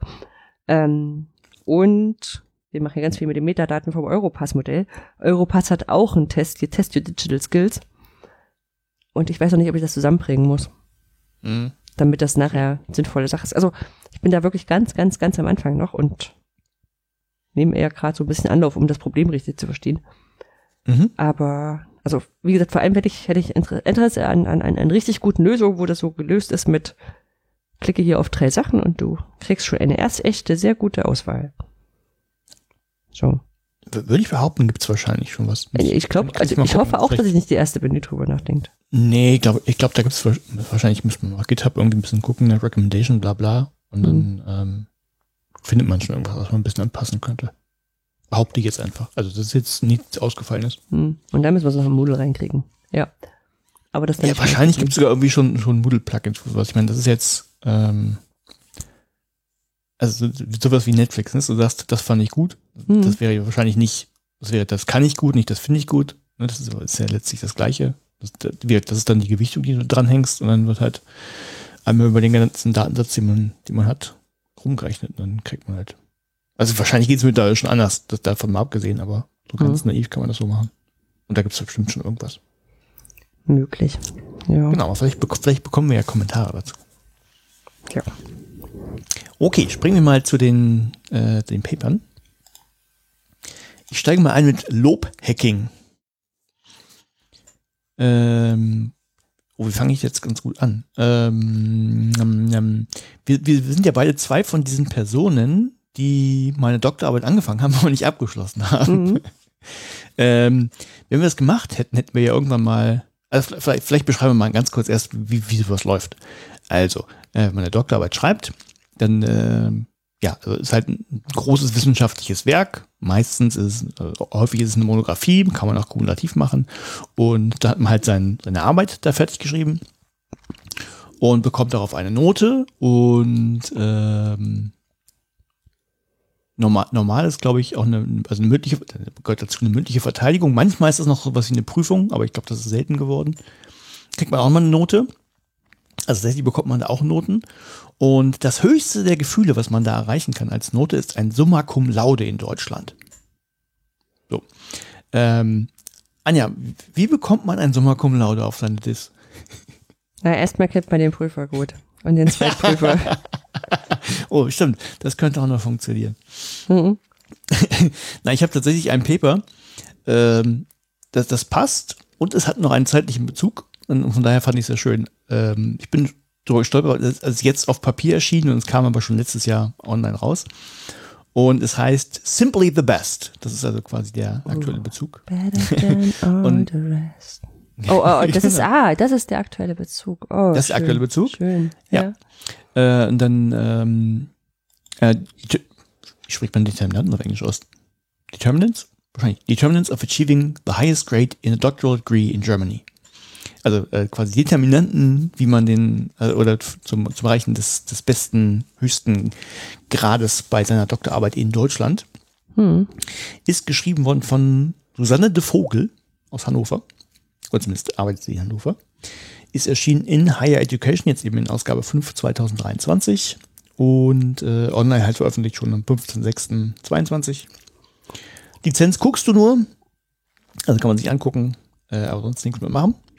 Und die, die geht halt eben genau dieser Frage nach. Also, ähm, was äh, nach, nach welchen Kriterien wird denn das überhaupt vergeben? So ein Summa Cum Laude ist halt das Beste. Also vielleicht muss man auch dazu sagen, es gibt nicht nur Summa Cum Laude, sondern es gibt halt so, so Notenstufen, im Prinzip so sowas, so grob eins bis sechs in der Schule, glaube ich, kann man sagen. Auch wenn es nicht ganz stimmt. Also Summa Cum Laude ist halt das Beste. Ein, ein Magna Cum Laude wäre dann quasi eine zwei, also mit großem Lob. Dann Cum Laude mit Lob. Äh, dann Satis Bene ist äh, ähm, ja, befriedigend. Rite ist dann so ein ausreichend und Non-Rite ist halt durchgefallen. Also so, es gibt auch sechs Stufen, obwohl ich glaube, das passt nicht von der Bezeichnung mit Noten. Also auch wurscht. Ähm, ja, ich es gibt, gibt ein paar Statistiken, also Magna Cum Laude, so eine, also quasi die zweite Stufe ist irgendwie 50 Prozent macht er aus, also quasi jeder. Aber so ein Summa Cum Laude ähm, kann ja ganz nett sein, irgendwie, gerade wenn man im wissenschaftlichen Bereich was machen will. Das ist äh, übrigens dem Doktortitel nachher egal. Also wenn man vor jemanden trifft, der Doktor heißt, dann sieht man das dem nicht an. Das sieht man dem nicht an, genau. Also wenn man es dafür äh, macht. Ja. Ich glaube, einige Unis tätowieren es auf die Stirn, aber sonst sieht man es eigentlich nicht, genau. Äh, es, es, ist auch wohl, wohl, äh, habe ich jetzt auch gelernt. Ähm, das, das, wusste ich eh schon, dass es nicht so üblich ist. Es gibt nur so ein paar Länder, wo es wohl überhaupt üblich ist, noch Noten zu vergeben. Also sonst in den meisten Ländern ist es einfach Doktor oder nicht und fertig. Wobei ich das krasser finde eigentlich, ne? Also, wenn du sagen kannst, na, so richtig gut war er nicht, aber durchfallen lassen wir mal nicht, dann machen wir hier in, in, in Magna oder, oder, oder was auch immer. Ja. Aber wenn du jetzt sagst, top oder top, ist schon, finde ich, fast eine, eine krassere Entscheidung, oder? Mm, na, ist ja letztlich dieselbe Entscheidung, ist nur nicht abgestuft. Also das sagst du hm. hier auch irgendwie, reicht für einen Doktor oder reicht nicht für einen Doktor. Hm. Ja, aber du hast halt keinen kein Kompensation mehr, wo du sagst, dann gib mal jemand einen schlechten Doktor. Damit kann er dann kein Prof werden. Dann ist er hier weg, aber wir nee, das, kriegen ihn nicht wieder als stimmt. Kollegen. Ja, ja, das stimmt. Das geht ja nicht. Nee, aber das ist wie wenn du für, für eine Masterarbeit eine 4 gibst. Oder Deutschland, Zeit, Österreich, also Schweiz stand drin, Frankreich stand drin und Spanien. Also ich glaube, wahrscheinlich gibt es außer von Europa auch noch ein paar, aber das, das, also, sind wohl nicht so viele. Ja, naja, ja. Aber, also ich sage ja, wie, wie wenn man ähm, für eine Masterarbeit eine 4 gibt, wobei man keine 4 gibt, weil dann gibt immer eine 3,7, was für alle anderen heißt eigentlich ist durchgefallen, aber er sollte nicht wiederkommen. ist das so? Dachte ich. Nicht? Weiß ich nicht. Weiß ich nicht. Also ich, ich, ja, ich könnte jetzt aus dem Nähkästchen. Du hast nur tolle Studierende. Nein, nein, nee, das, das nicht, aber also das Nähkästchen wäre, dass auch niemand mit, mit dem, also, sagen wir, in, an einigen Lehrstuhlen ist es üblich, dass wenn jemand auch durchfallen würde durch eine Klausur und, und gerade das an einem Punkt liegt, dann liegt das nie an einem Punkt. Nee, das liegt nie, das, das, das ist durchaus auch, also das kenne ich auch so. Es liegt nie an einem Punkt. Also entweder liegt deutlich drunter oder er hat Dann den wird Punkt halt noch irgendwo gekriegt. noch ein Punkt gefunden und dann, oh, ist nicht durchgefallen. Naja, ähm, so, also Summa Cum Laude kann halt, kann halt ganz äh, sinnvoll, also für Deutschland spannend sein, wenn man in der Wissenschaft bleiben will, weil dann hat man sehr wissenschaftlich irgendwie drauf. Ähm, es, das kann ich jetzt nicht verifizieren, aber ich glaube mal, das, was da in, in anderen Papern drin stand, also was zitiert wurde, dass es äh, für die höchsten Wirtschaftsposten irgendwie auch gut ist, wenn man ein Summa Cum Laude hat. Ich weiß nicht, ob da jemand drauf guckt. Also Doktor kennt man ja irgendwie. Herr Doktor sowieso ist im Aufsichtsrat. Ob man dann noch die Note anguckt, weiß ich nicht, aber äh, ich glaube es einfach mal. Und ähm, es ist wohl auch so, dass es immer häufiger vergeben wird. Also 50 Prozent haben ja schon äh, so ein Magna Cum Laude, also eine 2. Und äh, bei Summa Cum Laude wird irgendwie auf, auch irgendwie häufiger. Das sind aber- so Inflation oder was? Ja, genau. Noteninflation gibt es da offensichtlich auch bei Doktorarbeiten. Und ähm, es ist ja die Frage, wenn ich jetzt sowas haben will, wo, wovon hängt das denn ab? Oder wenn man sich das mal anguckt. Und das wollte halt so dann der Vogel auch wissen und hat dazu einen, ja, hat ein bisschen geforscht. Äh, genau, also ist jetzt, äh, als gesagt, ist auch ein, ein sehr simples Modell, das kann, könnte man noch ausbauen, aber äh, das, das gab es auch schon für Masterarbeiten, da hat man sich auch schon mal angeguckt, was, was äh, bestimmt denn ähm, den, die, also die, ja, die, die Güte einer Masterarbeit zum Beispiel. Und ähm, gibt einfach drei große Bereiche. Jetzt kann man sich aussuchen, okay, was ist das? Äh, ist natürlich einmal der Doktorand oder die Doktorandin selber, so mit der ganzen Demografie, ne, ähm, wie, wie gut warst du in der Schule und solche Geschichten. Also äh, warst du vielleicht eh schon gut und kriegst deshalb einen Sommercloud, kann ja alles sein. Dann gibt es natürlich, achso, das muss man vielleicht noch erwähnen, ähm, so eine Doktorarbeit wird natürlich auch, äh, irgendjemand gibt ja diese Note auch und äh, das sind dann typischerweise, ist das, ähm, man hat ein- hat einen Betreuer, der hilft einem oder soll einem eigentlich helfen bei der Arbeit und es gibt äh, zwei verschiedene GutachterInnen, die, äh, die sich daher das beides angucken und die Note geben, wobei auch da in der Praxis, äh, ich kenne es auch so, dass jemand, also Person, Gutachter 1 gibt eine Note und Gutachter 2 kriegt das schon mal zugeschickt und äh, sagen wir mal, die, die Kurzfassung ist, ich stimme dem zu. naja, aber in der Theorie gibt es halt zwei Reviewer und so weiter und so fort. Ähm, und die kann man sich natürlich auch angucken. Also wie ist denn das da, äh, wie ist denn der Ruf der, der Person, der jetzt das Gutachten schreibt, spielt der vielleicht eine Rolle? Oder auch so ein relativ deutscher Spezialfall ist der Gutachter vielleicht auch gleichzeitig der Vorgesetzte und vielleicht gleichzeitig noch der Betreuer der Person. Äh, in Deutschland fällt das, ich finde, kurioserweise irgendwie zusammen. Ist in anderen Ländern anders. Hm. Äh, die Geschlechterkonstellation kann man sich angucken. Also wenn du eine Doktorarbeit schreibst, ist deine Doktormutter. Also hast du vielleicht eine Doktormutter, ist das gut? Oder wäre ein Doktorvater besser? Also sowas kann man sich angucken.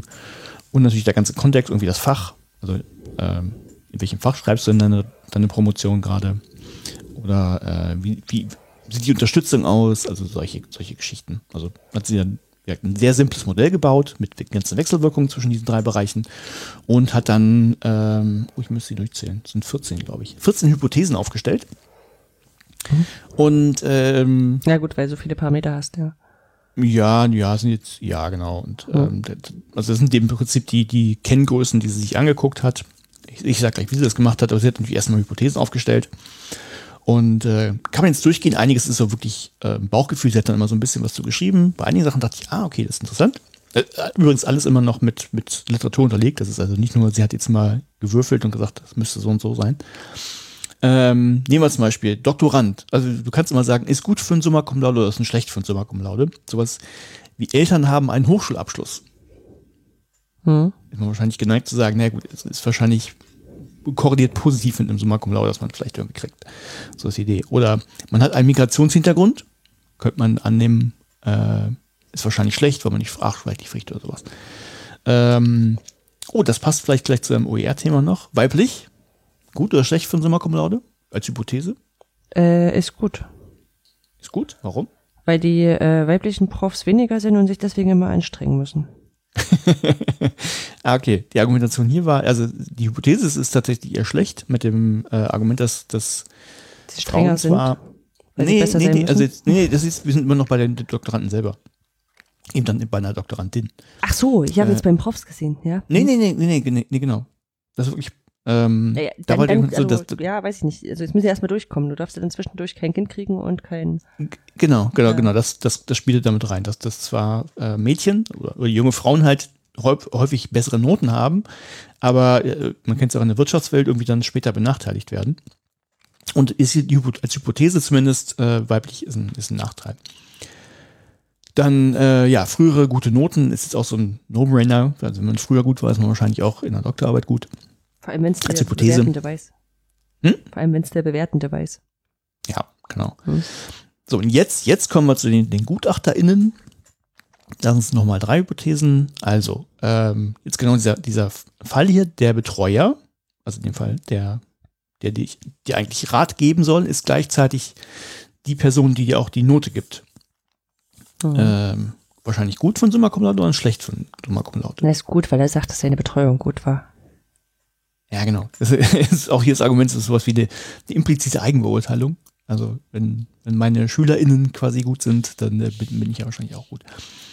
Dann ein guter Ruf des Reviewers oder der Reviewerin. Was würdest du schätzen? Ist das gut Ah, es könnte zweite, beide, also könnte mit dem gleichen Argument, so nach Motto, dass man schon geehrt ist, dass man da ausgesucht wurde. Ähm, man sucht ihn ja nicht aus, wenn man, wenn man weiß, dass der schwer bewertet. Könnte aber auch dadurch besonders kritisch sein. Ah, ich sag mal, es, es hat keinen Einfluss. Ja, das als Hypothese brauchst du natürlich irgendwie Plus oder Minus. Also Na gut, dann hat es also- eher einen Vorteil. Genau. Äh, äh, die Hypothese ist hier, dass es, dass es eher schlecht ist für ein Summa Cum Laude, weil die Person, also wenn, wenn die Person einen guten Ruf hat, wahrscheinlich auch hohe Standards setzt Hm. und viel erwartet. Und es dann natürlich schwieriger ist, das, das zu erreichen. Ähm, jetzt das, noch das gleiche Geschlecht wie der Doktorandin, und also Doktorand männlich hat einen äh, männlichen Betreuer beziehungsweise oder Reviewer und, und äh, eine Dame hat einen, einen, äh, eine weibliche Betreuerin, wäre jetzt eben gleiches Geschlecht, wahrscheinlich positiv oder wahrscheinlich negativ. Ah, ist kompliziert. Also bei Männern auf alle Fälle positiv. Bei Frauen, das kann durchaus vorkommen, dass man hier mit diesem die eine Syndrom, so, Die eine? Ah, okay. ah, dass man, also man hat ja immer Spannend. eine Frau.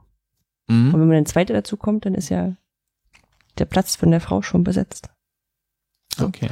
Ja, hm? Äh, Der Hy Hypothese ist, dass es äh, das gleiche Geschlecht gut ist. Ähm, einfach weil, weil die, die Lebenswirklichkeiten irgendwie ähnlich sind. Und dass die Leute sich halt ganz gut verstehen, so auf der Mhm. Ebene. Ähm, genau, das waren die drei dazu. Und dann, dann noch so ein paar direkt zum, zum Kontext. Irgendwie jetzt, jetzt wirklich zum Fach. Also nehmen wir irgendwie die Chemie. Da ist der Doktor ja quasi ein Standard. Also ich weiß nicht, wie viele Leute keinen Doktor machen, wenn sie Chemie studieren. Und es gibt halt Fächer, da ist das nicht so BWL. Also es gibt natürlich auch Leute, die äh, wollen da einen Doktor machen, weil sie irgendwie ins Management wollen. Da ist es dann gut, aber in Summe sind es dann anteilmäßig auch gar nicht so viele, die jetzt irgendwie in den Wirtschaftswissenschaft eben dann promovieren. Hm. Und äh, das ist einfach die Hypothese, äh, dass wenn der Doktor quasi Standard ist, dass es dann schwieriger ist, einen Summa Cum Laude zu bekommen, weil ähm, die Differenzierung dann ja wegfällt. Wenn, wenn eh schon jeder einen Doktor macht, wenn es jetzt gar keinen Unterschied mehr gäbe, ne, also dann, dann macht nicht der Chemie-Doktor den Unterschied, sondern die Note beim Doktor. Das ist einfach so die Hypothese.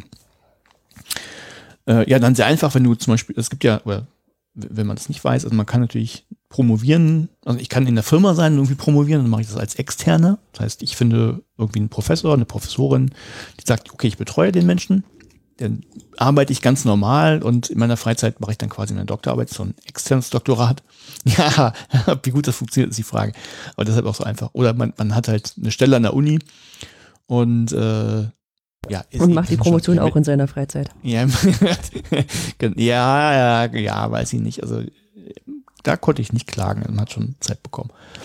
Äh, aber äh, ist, Hypothese ist natürlich, dass so ein externes Doktorat einfach schwieriger ist, dann Summa Cum Laude zu bekommen. Hat ja noch mehr Faktoren. Also man ist dann im Wissenschaftsbetrieb nicht drin. Wollte ich gerade sagen, das hängt aber auch mit anderen Sachen zusammen, ne? Also du hast ja nicht Ja, so viel Betreu Betreuung erfahren, also einfach von, von der Nähe her. Genau, das, genau, das wäre der nächste Punkt, dass wahrscheinlich eine gute Betreuung gut ist für einen Summa Cum Laude. Äh, und dann noch ein paar, ein paar spannende, also ne- nehmen wir noch so ein No-Brainer, ein sicheres Gehalt. Entspannt wahrscheinlich auch, so als Hypothese, dass Mhm. wenn du eben, eben weißt, du äh, kriegst deine Kohle und äh, dann kannst du entspannter arbeiten. Ähm, harte Zeitlimits gab es noch. Äh, Also Ja, das, das geht so ein bisschen in Richtung auch befristete Arbeitsverträge. Ja, aber das das ist, also würde ich eher denken, dass das nicht. Nee, nicht nee, genau, förderlich ist. nee, nee, nee, nee, es das ist schnell fertig dass machen sich muss. das negativ auswirkt. Also äh, wenn du halt dann und dann fertig sein musst, ist halt wie bei allem anderen auch, dann äh, äh, wird halt schwieriger eigentlich. Genau, also als Hypothese ähm, schlecht von Summa Cum Laude und dann gibt's eben noch, äh, die gute Betreuung hatte ich gerade schon. Genau, äh, das das äh, muss ich jetzt so ein bisschen übersetzen, das quasi das frühe Kundtun der eigenen Arbeit, zum, zum Beispiel, wenn, wenn du auf Konferenzen schon berichtest von, von deinem Promotionsvorhaben und so dann Feedback bekommst, äh, Hypothese, dass sich das eben positiv auswirkt. Und ich ich würde jetzt sogar weiterfassen, so wie was wie, wie Twittern oder sowas. Oder äh, stand jetzt nicht konkret drin, aber ähm, als Hypothese. Also wenn man sich frühzeitig quasi öffnet nach außen hin und Feedback reinholt, dann würde das natürlich der Arbeit gut tun. Und das gleiche wissenschaftliches Netzwerken. Es geht ja so ein bisschen einher mit, mit Konferenzen. Also wenn ich mich viel mit anderen austausche, wäre das wohl auch positiv. Genau, das so als, als Hypothesen. Mhm. Und dann wollte ich natürlich wissen, wie ist denn das? Und es gab wohl 2014 ein sogenanntes Promovierten-Panel. Das ist ähm, eine große Studie gewesen. Da gab es halt äh, viele Daten, die gesammelt wurden. Und sie wollten natürlich, also diesen Leuten, die, die 2014 in diesem Panel drin waren, die hätten sie natürlich gerne alle angeschrieben. Und äh, datenschutzrechtlich geht das natürlich nicht so einfach. Und ähm, jetzt mal gucken, wie ich das kurz zusammengefasst kriege, weil es wirklich ein bisschen äh, sonst ausartet vielleicht. Ähm, also es gibt wohl 146 Einrichtungen mit Doktorvergaberecht in Deutschland oder gab es 146. Okay. Hm? Mhm. Also das sind dann Hochschulen wahrscheinlich irgendwelche ähm, diverse Fachhochschulen haben wir wahrscheinlich auch noch. War es 2014 schon? Ah, Ja, eigentlich meistens Hochschulen. Und Hm. wahrscheinlich so ein paar Sondereinrichtungen. Naja, und ähm, da kann man immer anklopfen und fragen, hallo, kriegt man da noch irgendwie Kontakt und so weiter und so fort. Ginge das denn? Nee, weil es dann, ähm, ich versuche es mal kurz zu fassen. Also es gab, wo muss wohl 2014 28.147 Doktorandinnen gegeben sein, die fertig geworden sind, die einen Doktor bekommen haben. Und davon waren 19.916 ansprechbar. Also nicht, weil sie betrunken waren wegen der Doktorfeier oder so, sondern äh, nicht betrunken waren, sondern äh, die haben sie erreicht. Und äh, also 70 Prozent immerhin, so ganz schön über 71 Prozent knapp. Und davon, also die, die hat sie halt, wollte, hat sie kontaktiert, gefragt, hallo, wollt ihr an unserem Fragebogen teilnehmen? Und davon haben dann 5408 auch geantwortet und teilgenommen an der Befragung. Also eine Antwortquote von 27 Prozent. Das ist relativ Ist viel. schon ja. ordentlich. Genau, und dann äh, wollte sie aber nur volle, voll ausgefüllte äh, Bögen haben und das war nicht bei einem Fall. Also in Summe kamen kam dann immer noch 3899 verwertbar, also komplett ausgefüllte äh, Fragebogen ähm, raus, die sie nochmal gewichtet hat, dann eben ein bisschen, jetzt, jetzt kommt vielleicht dein, dein, äh, dein Grundwissen Statistik zum Tragen. Also um repräsentativ zu sein, muss man natürlich dann ein bisschen bei den Daten schieben, also damit das vom Geschlecht, Fach und Herkunft irgendwie für Deutschland passt. Ja. Also weil sonst vielleicht, keine Ahnung, wenn aus, dem- aus Westdeutschland mehr Leute teilgenommen haben als aus Deutschland und so. Also als es da äh, Leute gibt, die promoviert hatten zum Beispiel, dann ist das halt schief und da muss man so ein bisschen rumrechnen. Hat sie halt auch gemacht. Hm. Da muss man halt das Geschlecht, Fach und Herkunft und so ein bisschen gewichten und dann, dann passt das wieder.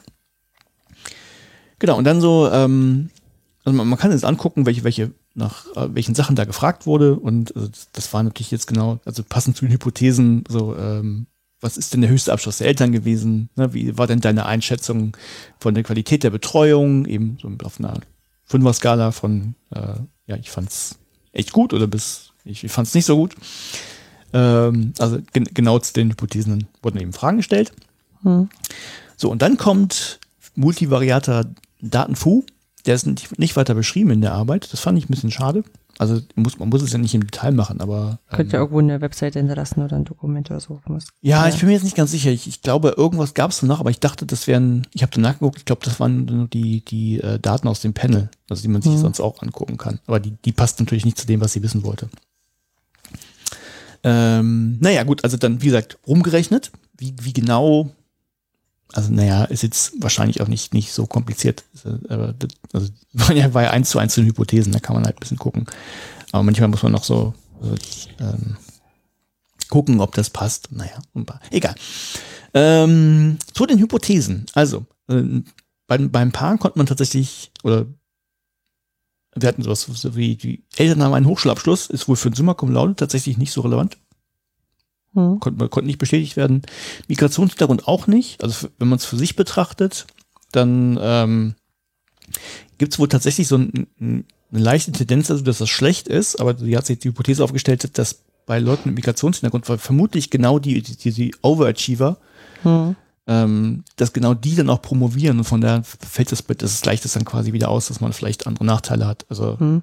Wobei auch die Frage ist, ob sie die richtig gekriegt hat. Wenn sie jetzt bei den deutschen Studierenden gefragt hat, es sind ja viele, viele externe Promovierende, die dann,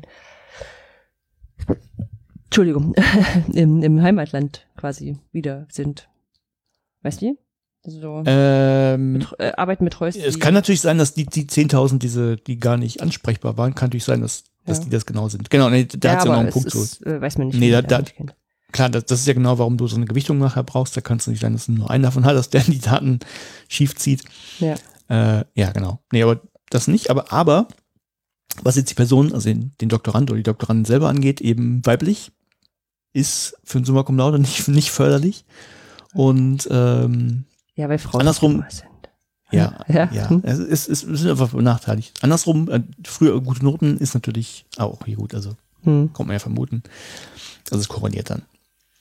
Dann ähm, bei den Reviewern oder den, den äh, GutachterInnen, ähm, da gibt es nur einen Punkt, der tatsächlich irgendwie Einfluss zu haben scheint auf den Laude und das ist der gute Ruf des Reviewers. Also tatsächlich Hypothese hier bestätigt, wenn der Ruf gut ist, dann ist das Summa Cum Laude nicht so häufig. Mhm. Also das Geschlecht spielt wohl keine große Rolle, äh, dass es gleich ist und ähm, ja, ob der Betreuer jetzt ein Reviewer ist, ja, nicht so. Mhm. Und äh, dann aber bei den, bei den Kontextfaktoren, äh, bis auf das sichere Gehalt hat alles irgendwie einen Einfluss gehabt. Also um das nochmal zu sagen, also dann heißt äh, die Hypothese, dass der Doktor in einem Fach, das, wo der Doktor eh Standard ist, da kriegt man nicht so einfach einen Summa Cum Laude. Hm. Wenn man extern promoviert, auch schwieriger. Wenn man gut jetzt eine gute Betreuung hat, dann ist es wahrscheinlicher. Äh, und dann die, äh, dieses, diese Offenheit, das, was ich zusammengepackt habe, also wissenschaftliches Netzwerken und mal über seine Arbeit erzählen, frühzeitig, das ist wohl auch förderlich. Und mhm. harte Zeitlimits sind wohl auch tatsächlich nicht so förderlich für Cum Laude. Genau, also es wirkt ähm, einfach nur die, die Hypothesen äh, die bestätigt werden konnten. Und jetzt kann man sich natürlich irgendwie sowas ausrechnen, quasi, wenn, wenn man promovieren möchte, was muss man tun, um ein Summa Cum Laude zu kriegen? Also das Geschlecht kann man nicht ändern, das wird schwierig, da hat man nichts von. Die früheren Noten, da hat man jetzt auch keinen Einfluss drauf, die sind halt, wie sie sind. Aber wenn man jetzt, wie gesagt, einfach nur seine Chancen optimieren möchte, dann äh, sucht man sich einfach einen Reviewer, der nicht so bekannt ist, mhm. aber gut betreut. Mhm. man wählt halt ein Fach, in dem der Doktor nicht quasi Standard ist, also zum Beispiel BWL. Ähm, man findet vielleicht eine feste Stelle irgendwo an der Uni, und, wo man, wo man keine harten hm. Zeitlimits bekommt, also wo man vielleicht so ein, wirklich so Langzeitverträge hat. Ach, das war's. Drei, sowas wie zweimal drei. Hm. Ähm, und man fängt halt früh an, sich zu vernetzen mit Leuten aus dem, dem, Bereich und diskutiert mal seine eigene Arbeit. Und dann hat man ganz gute Chancen, in Summa Cum Laude zu bekommen. ist nicht, ähm, äh, äh, äh, hinreichend wahrscheinlich, aber eine, auf vielleicht eine notwendige Bedingung. hm. Ja, dann natürlich noch so, äh, klar, so, so ein paar Ideen, wie man das dann verbessern könnte. Also wobei bei, das habe ich nicht verstanden, wenn die Hypothese mit dem Betreuer auch Reviewer jetzt, also ähm, ist natürlich noch eine Frage. Die Hypothese konnte jetzt nicht bestätigt werden, aber trotzdem kann es dann einen ganz guten, kann auch ein Einfluss da sein. Also als, als Ideen hat sie dann angeführt, äh, dass, dass Reviewer und Betreuer nicht in die Personalunion sein sollten, hm. Das äh, braucht man nicht, aber man braucht es dann, wenn man den nächsten Punkt haben will, nämlich anonyme Reviews, wie bei Zeitschriften. Also dann, dann fällt halt nämlich sowas wie, ähm, wie die, die, der, also wenn der Ruf des Reviewers fällt dann quasi nie ins Gewicht. Also der kann ja auch hohe Standards haben. Ja. Das, das kann ja sein, ne? Aber wenn, wenn äh, der gar nicht weiß, wen er jetzt da reviewt, ob das sein, sein eigener Schützling ist oder irgendwer anders, hm. dann äh, ja. Äh, das plus ja, gab das überhaupt gerade Sinn? Aber dann hast du ja eher, du, das wäre ja ein Nachteil. Ich wollte gerade sagen. Ich wollte gerade sagen. Hm, vielleicht muss ich gleich mal reingucken, wo das herkommt. Also das sind jetzt ihre, ihre drei Ideen. Also Reviewer und Betreuer nicht in Personalunion. Geht. Da verstehe ich schon nicht, weil keine Korrelation. Aber man braucht es halt, weil sonst ist das Review eh nicht anonym. Ähm, ja gut, und halt, man sollte Wert auf Betreuungsprogramme legen, die eben Wert auf Vernetzung legen. Hm. weil es auch, auch weil es hilfreich wäre für, für externe Doktorandinnen. Äh, klar, weil wenn das Betreuungsprogramm ist, eine gute Vernetzung da ist, dann hilft es natürlich auch den Leuten, die vielleicht nicht an der Uni da sind. Das Ja. sind so die drei Ideen. Ja, und dann natürlich die, die Einschränkungen, die sie gemacht hat, also mehr Variablen, klar, wenn irgendwie immer gut, hat sie gesagt, hat sie aber auch von vornherein gesagt, dass es jetzt keinen erheblichen Anspruch, jetzt das vollumfassende Modell zu sein, dass irgendwie alles erfasst, was da relevant ist. Hm. Äh, was auch ein Nachteil ist, dass eben dieses Panel von diesen, diesen 28 noch was 1000 Leuten, das wurde halt erst zu dem Zeitpunkt angelegt, das sind die drin, die ihren Doktor bekommen haben. Also wir Ja. beide wären da nicht drin gewesen 2014. Ja. Äh, einfach weil wir, wir dann rausgefallen. Also das, äh, ja, ist natürlich, äh, fällt natürlich erstmal eine Gruppe weg, die ist eben, die vielleicht hilfreich wäre. Und äh, so die, die Wahrnehmung der Betreuung kann natürlich dann auch davon irgendwie beeinflusst worden sein. Also nach dem Motto, hey, ich habe es jetzt bestanden, dann kann die Betreuung gar nicht so schlecht gewesen sein. Also Hm. kann, bei dem Ja. Wert muss man, äh, muss man vielleicht vorsichtig sein. Ja, das war das Paper. Es war jetzt nicht, ähm, wie gesagt, der ganze Methodenteil, der war jetzt ein bisschen dünn. Ah, Ich, ich wüsste jetzt auch nicht, was man, also ja, man hätte noch was machen können, aber der Rest war, also man hätte jetzt haarklein wieder beschreiben können, was du jetzt wie gemacht hast. Äh, war jetzt nicht drin. Zum Nachvollziehen ist das, ist das doof. Aber wahrscheinlich kann man jetzt auch nicht, nicht so viel machen, also weil, weil die, die Fragen wirklich eins zu eins eben zu den Hypothesen angepasst hatten. Äh, natürlich mehr, mehr Fragen machen können, klar, aber ansonsten, ich fand es mal ganz interessant, sowas zu haben. Ja, auf jeden Fall. Also ich habe auch schon überlegt, einen jungen Kollegen, der jetzt gerade überlegt, ob er promovieren soll und was er da für ein Thema und was auch immer. Den werde ich, glaube ich, mal auf das. Ja, ist halt nur die Frage, ob er das Super Cum Laude anpeilt. Ja, ich sag mal so auch. Äh, ich glaube, das ist ja auch so die die Richtung Summa Cum Laude reicht ja. Ne? Also wenn jetzt, wenn ja, aber wenn man sich an, ja, für, für einen Magner muss man sich ja nur, nur nicht doof anstellen. Das sollte ja schon reichen. du meinst so wie wir beide. Ja, genau. Okay. Ja, das das Paper. Also nichts, äh, äh, ähm, wahrscheinlich nichts Überragendes, aber ich fand's, fand's irgendwie, ich weiß nicht warum. Also, weil, weil ich brauche, hätte keinen Sommer gebraucht. Mir wäre, ich wäre froh gewesen, wenn ich das irgendwie durchgekommen wäre. Aber Ja, aber man, man tendiert dazu zu denken, warum, warum wurde das jetzt erst erforscht? Aber klar, du musst ja die Daten erstmal einsammeln. genau. Hm. Ja, also das ist quasi, man könnte sagen, ein Praxispaper, wenn man sein, äh, seine Doktorarbeit optimieren möchte auf ein Summa Cum Laude, dann weiß Und warum. Low-Hacking? Was ist denn denn der Paper Low-Hacking gedacht? Wegen, warum Äh, Lob? Laude, das Lob, Latein. Ach so, du und wolltest jetzt wieder. man- ich man ich sehe schon, ja ich schon, quasi- wieder, du hast wieder eine Fremdsprache gelernt, die du in deinem richtigen Leben nicht anwenden kannst. Richtig. Jetzt, ah. Was mit Latein? Ich kann nicht mal, eine, wie was, was hat der Mittermeier gesagt? Ich kann nicht mal fluchen auf Latein, nicht mal eine Pizza bestellen. Mhm. Aber du hast einen. Podcast, wo du es ab und zu anbringen kannst. Ich verstehe. Genau. Cum laude, mit Lob. Schick, schick. So. Deshalb Lobhacking, Ah. wenn man Ah. jetzt weiß, warum man schrauben kann. Hm. Ja, war jetzt ein Ja. Jetzt einen besseren Titel gehabt. Nee, ich überlege nur, ob Phil Laude ein, ein, ein, ein, Künstlername ist. Ach so, Ja, weiß nicht. ja, egal. Ja, ist mein Paper. Also ja, war, gut zu lesen, kurz äh, Literatur und so weiter waren, waren drin, war alles Hypothesen und so weiter sauber aufgestellt. Aber jetzt äh, handwerklich jetzt nicht so super spannend. Mhm. Muss ja nicht. Nö, muss er nicht, genau. Ja. So, und bei dir? Und bei mir. Äh, Ign Ignorance Strikes Back. Genau. An, an Empire Strikes Back. Ignorance Stacks. Es es ist äh, nicht, äh, geht nicht um Star Wars. Oh. Äh, Star Trek hätte ich sagen müssen, ich hab's verpasst. Verdammt. äh, gut. Ähm, was ist der Dunning-Kruger-Effekt? Kruger-Effekt. Das ist der, der schöne Effekt. Ah, ich glaube, da hatte ich auch noch nicht irgendwas zu gelesen. Na, aber es ist eigentlich, eigentlich der Effekt, dass man ähm, schlauer, also die, ja, je weniger man weiß, desto schlauer, für schlauer hält man sich.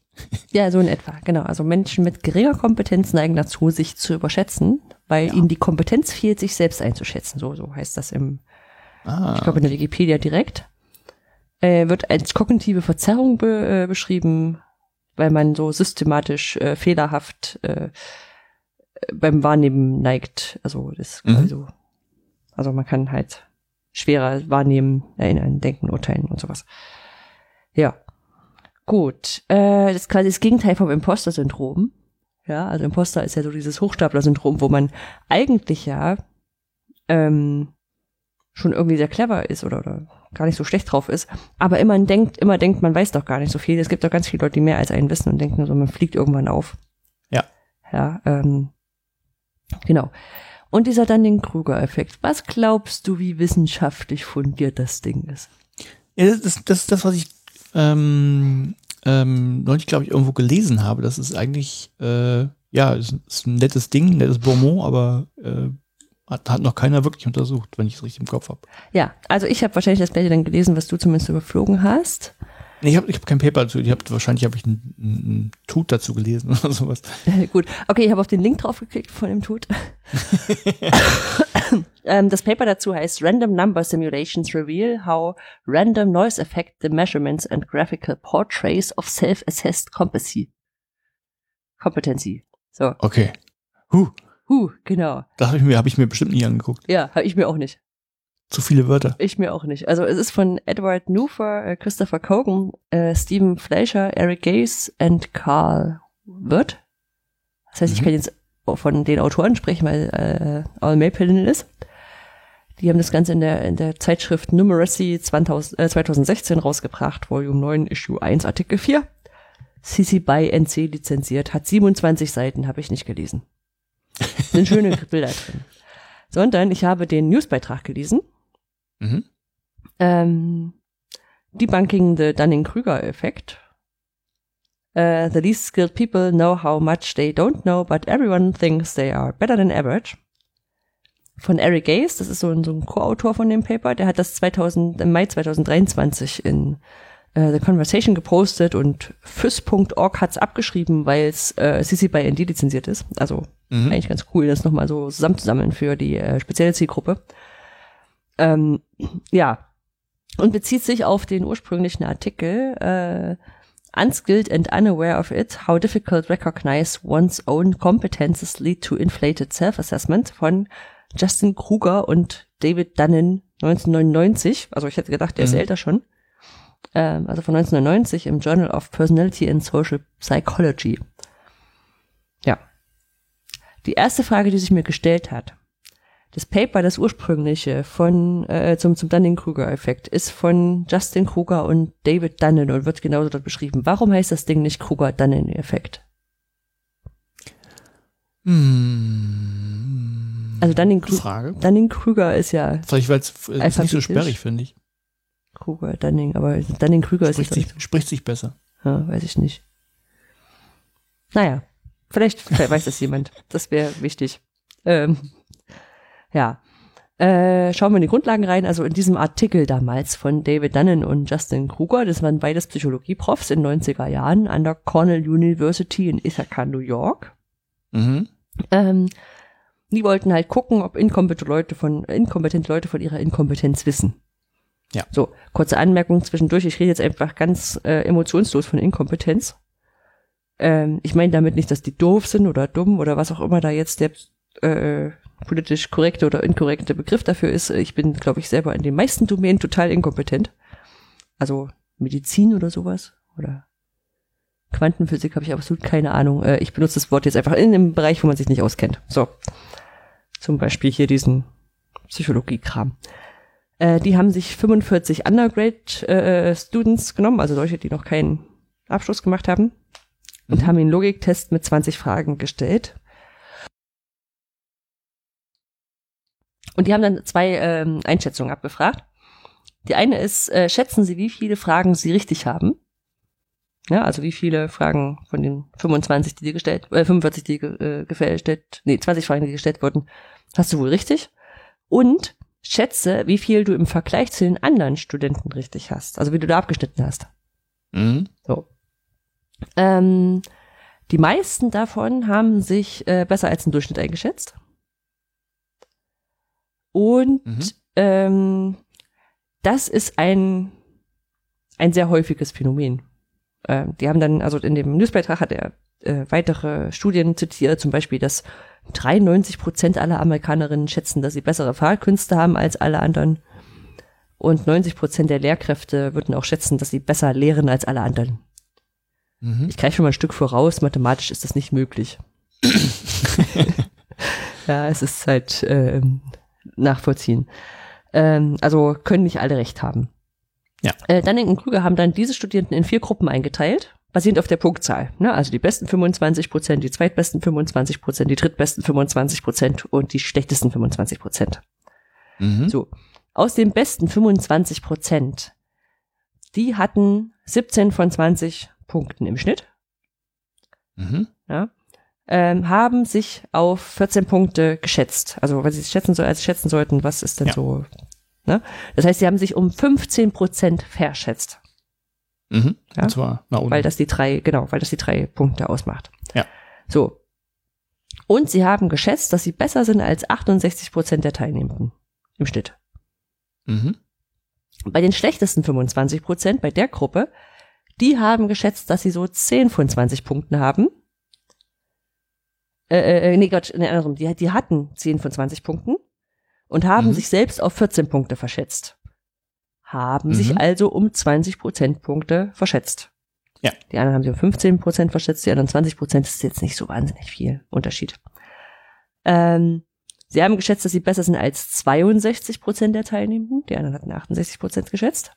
Mhm. Und wenn sie, äh, wenn man davon, davon ausgeht, ähm, also da, daher dann den Krüger-Effekt, Entschuldigung, ähm, in diesen schlechtesten 25 Prozent, ja, bist du ja, wenn du gesagt hast, du bist besser als 62 Prozent der Teilnehmenden, ja, warst du ja höchstens derjenige, der 25 Prozent der, also besser als, als 25 Prozent der Teilnehmenden, wenn du diese schlechteste äh, Gruppe angeführt hast. Ja. So. Ne? Ähm, Im Durchschnitt ist diese Gruppe aber nur besser als 12,5 Prozent der Teilnehmenden gewesen, weil das ja genau die Hälfte von 25 Prozent ist. Ja. ja. Und wenn du das jetzt vergleichst, diese 12,5 Prozent mit dem, dass sie gesagt haben, dass sie 62 Prozent besser sind als die anderen Teilnehmer, also besser als 62 Prozent der anderen Teilnehmer, dann haben sie sich um 49,5 Prozentpunkte verschätzt. Und das ist Mhm. viel. So haben sich zwei um 49,5 Prozentpunkte überschätzt gegenüber dem selber. Und hierauf basiert diese, diese Einschätzung vom Dunning-Krüger-Effekt. Mhm. Ja, so. Ähm, dieser Effekt wurde von vielen Forschenden bestätigt. Die haben das, äh, die haben eigene Experimente gemacht, die haben das gleiche nachgerechnet, haben gleiche Berecht, äh, äh, rausgekommen. Ja, dass sie auch die meisten sich überschätzen, die schlechtesten überschätzen sich etwa um 50 Prozent Punkte, ähm, haben das in verschiedenen Domänen ausgetestet und so hat sich dann so langsam die Annahme manifestiert, dass du sagst, das menschliche Gehirn funktioniert so. Dass die Leute Mhm. sehen nicht, dass sie inkompetent sind. Und dazu fügt sich halt auch sehr schön mit den eigenen Erfahrungen zusammen. Ne? Also man weiß irgendwie, dass die Leute Ja. ja. zu doof sind, das zu sehen. So. Jetzt hat diese Forschergruppe, die das Paper geschrieben haben, haben sich, haben die Hypothese gehabt, dass dieser Dunning-Krüger-Effekt so ein Artefakt im Forschungsdesign ist und keine Eigenschaft vom, vom Denken ist, vom menschlichen Denken. Mhm. Ähm, Im Paper haben die Autoren dann gezeigt, dass der Dunning-Krüger-Effekt auch mit zufällig generierten Daten erzeugt werden kann. Ah, Das heißt, sie haben 1154 fiktive Personen erstellt. Meine zweite Frage zum Paper. Warum haben die 1154 fiktive Personen erstellt? Warum haben die nicht 1200 erstellt? Warum haben die nicht 1000 erstellt? Wie sind die auf 1154 gekommen? also mir erscheint das nach irgendeiner Permutation, nach irgendeiner, keine Ahnung, 25, er würden vier Gruppen machen und deswegen irgendwas mit vier potenziert oder zwei, keine Ahnung. Aber das habe ich aus dem Newsbeitrag nicht rausgelesen und habe gedacht, das Paper ist zu lang, um es rauszulesen. Ähm, die haben dann äh, quasi so ein Testergebnis der Selbsteinschätzung gegenüber den anderen und auch, also, ne, diese, diese, wie viele Punkte habe ich gekriegt und wie, um wie viel bin ich besser als die anderen, haben sie gewürfelt, Mhm. ne, und haben das dann auch, wie bei Dan und Krüger, diese, diese Zufallszahlen äh, in die vier Gruppen eingeteilt. Mhm. So, das war der erste Teil ähm, des Gegenexperiments quasi. Und für die zweite Sache haben sie gesagt, wir brauchen noch eine Art Gegenbeweis und würden gerne mal gucken. Und da hatten sie äh, Studierende genommen, die haben einen Fragebogen bekommen zur wissenschaftlichen Kompetenz mit 25 Fragen und sollten alle Antworten, äh, sollten die Fragen beantworten und sollten zu jeder Antwort sagen, ähm, die habe ich richtig beantwortet, die hab ich, bin ich mir nicht sicher, ob die richtig beantwortet oder ich habe absolut gar keine Ahnung. Also ich bin mir Mhm. nicht ganz sicher oder ich habe gar keine Ahnung.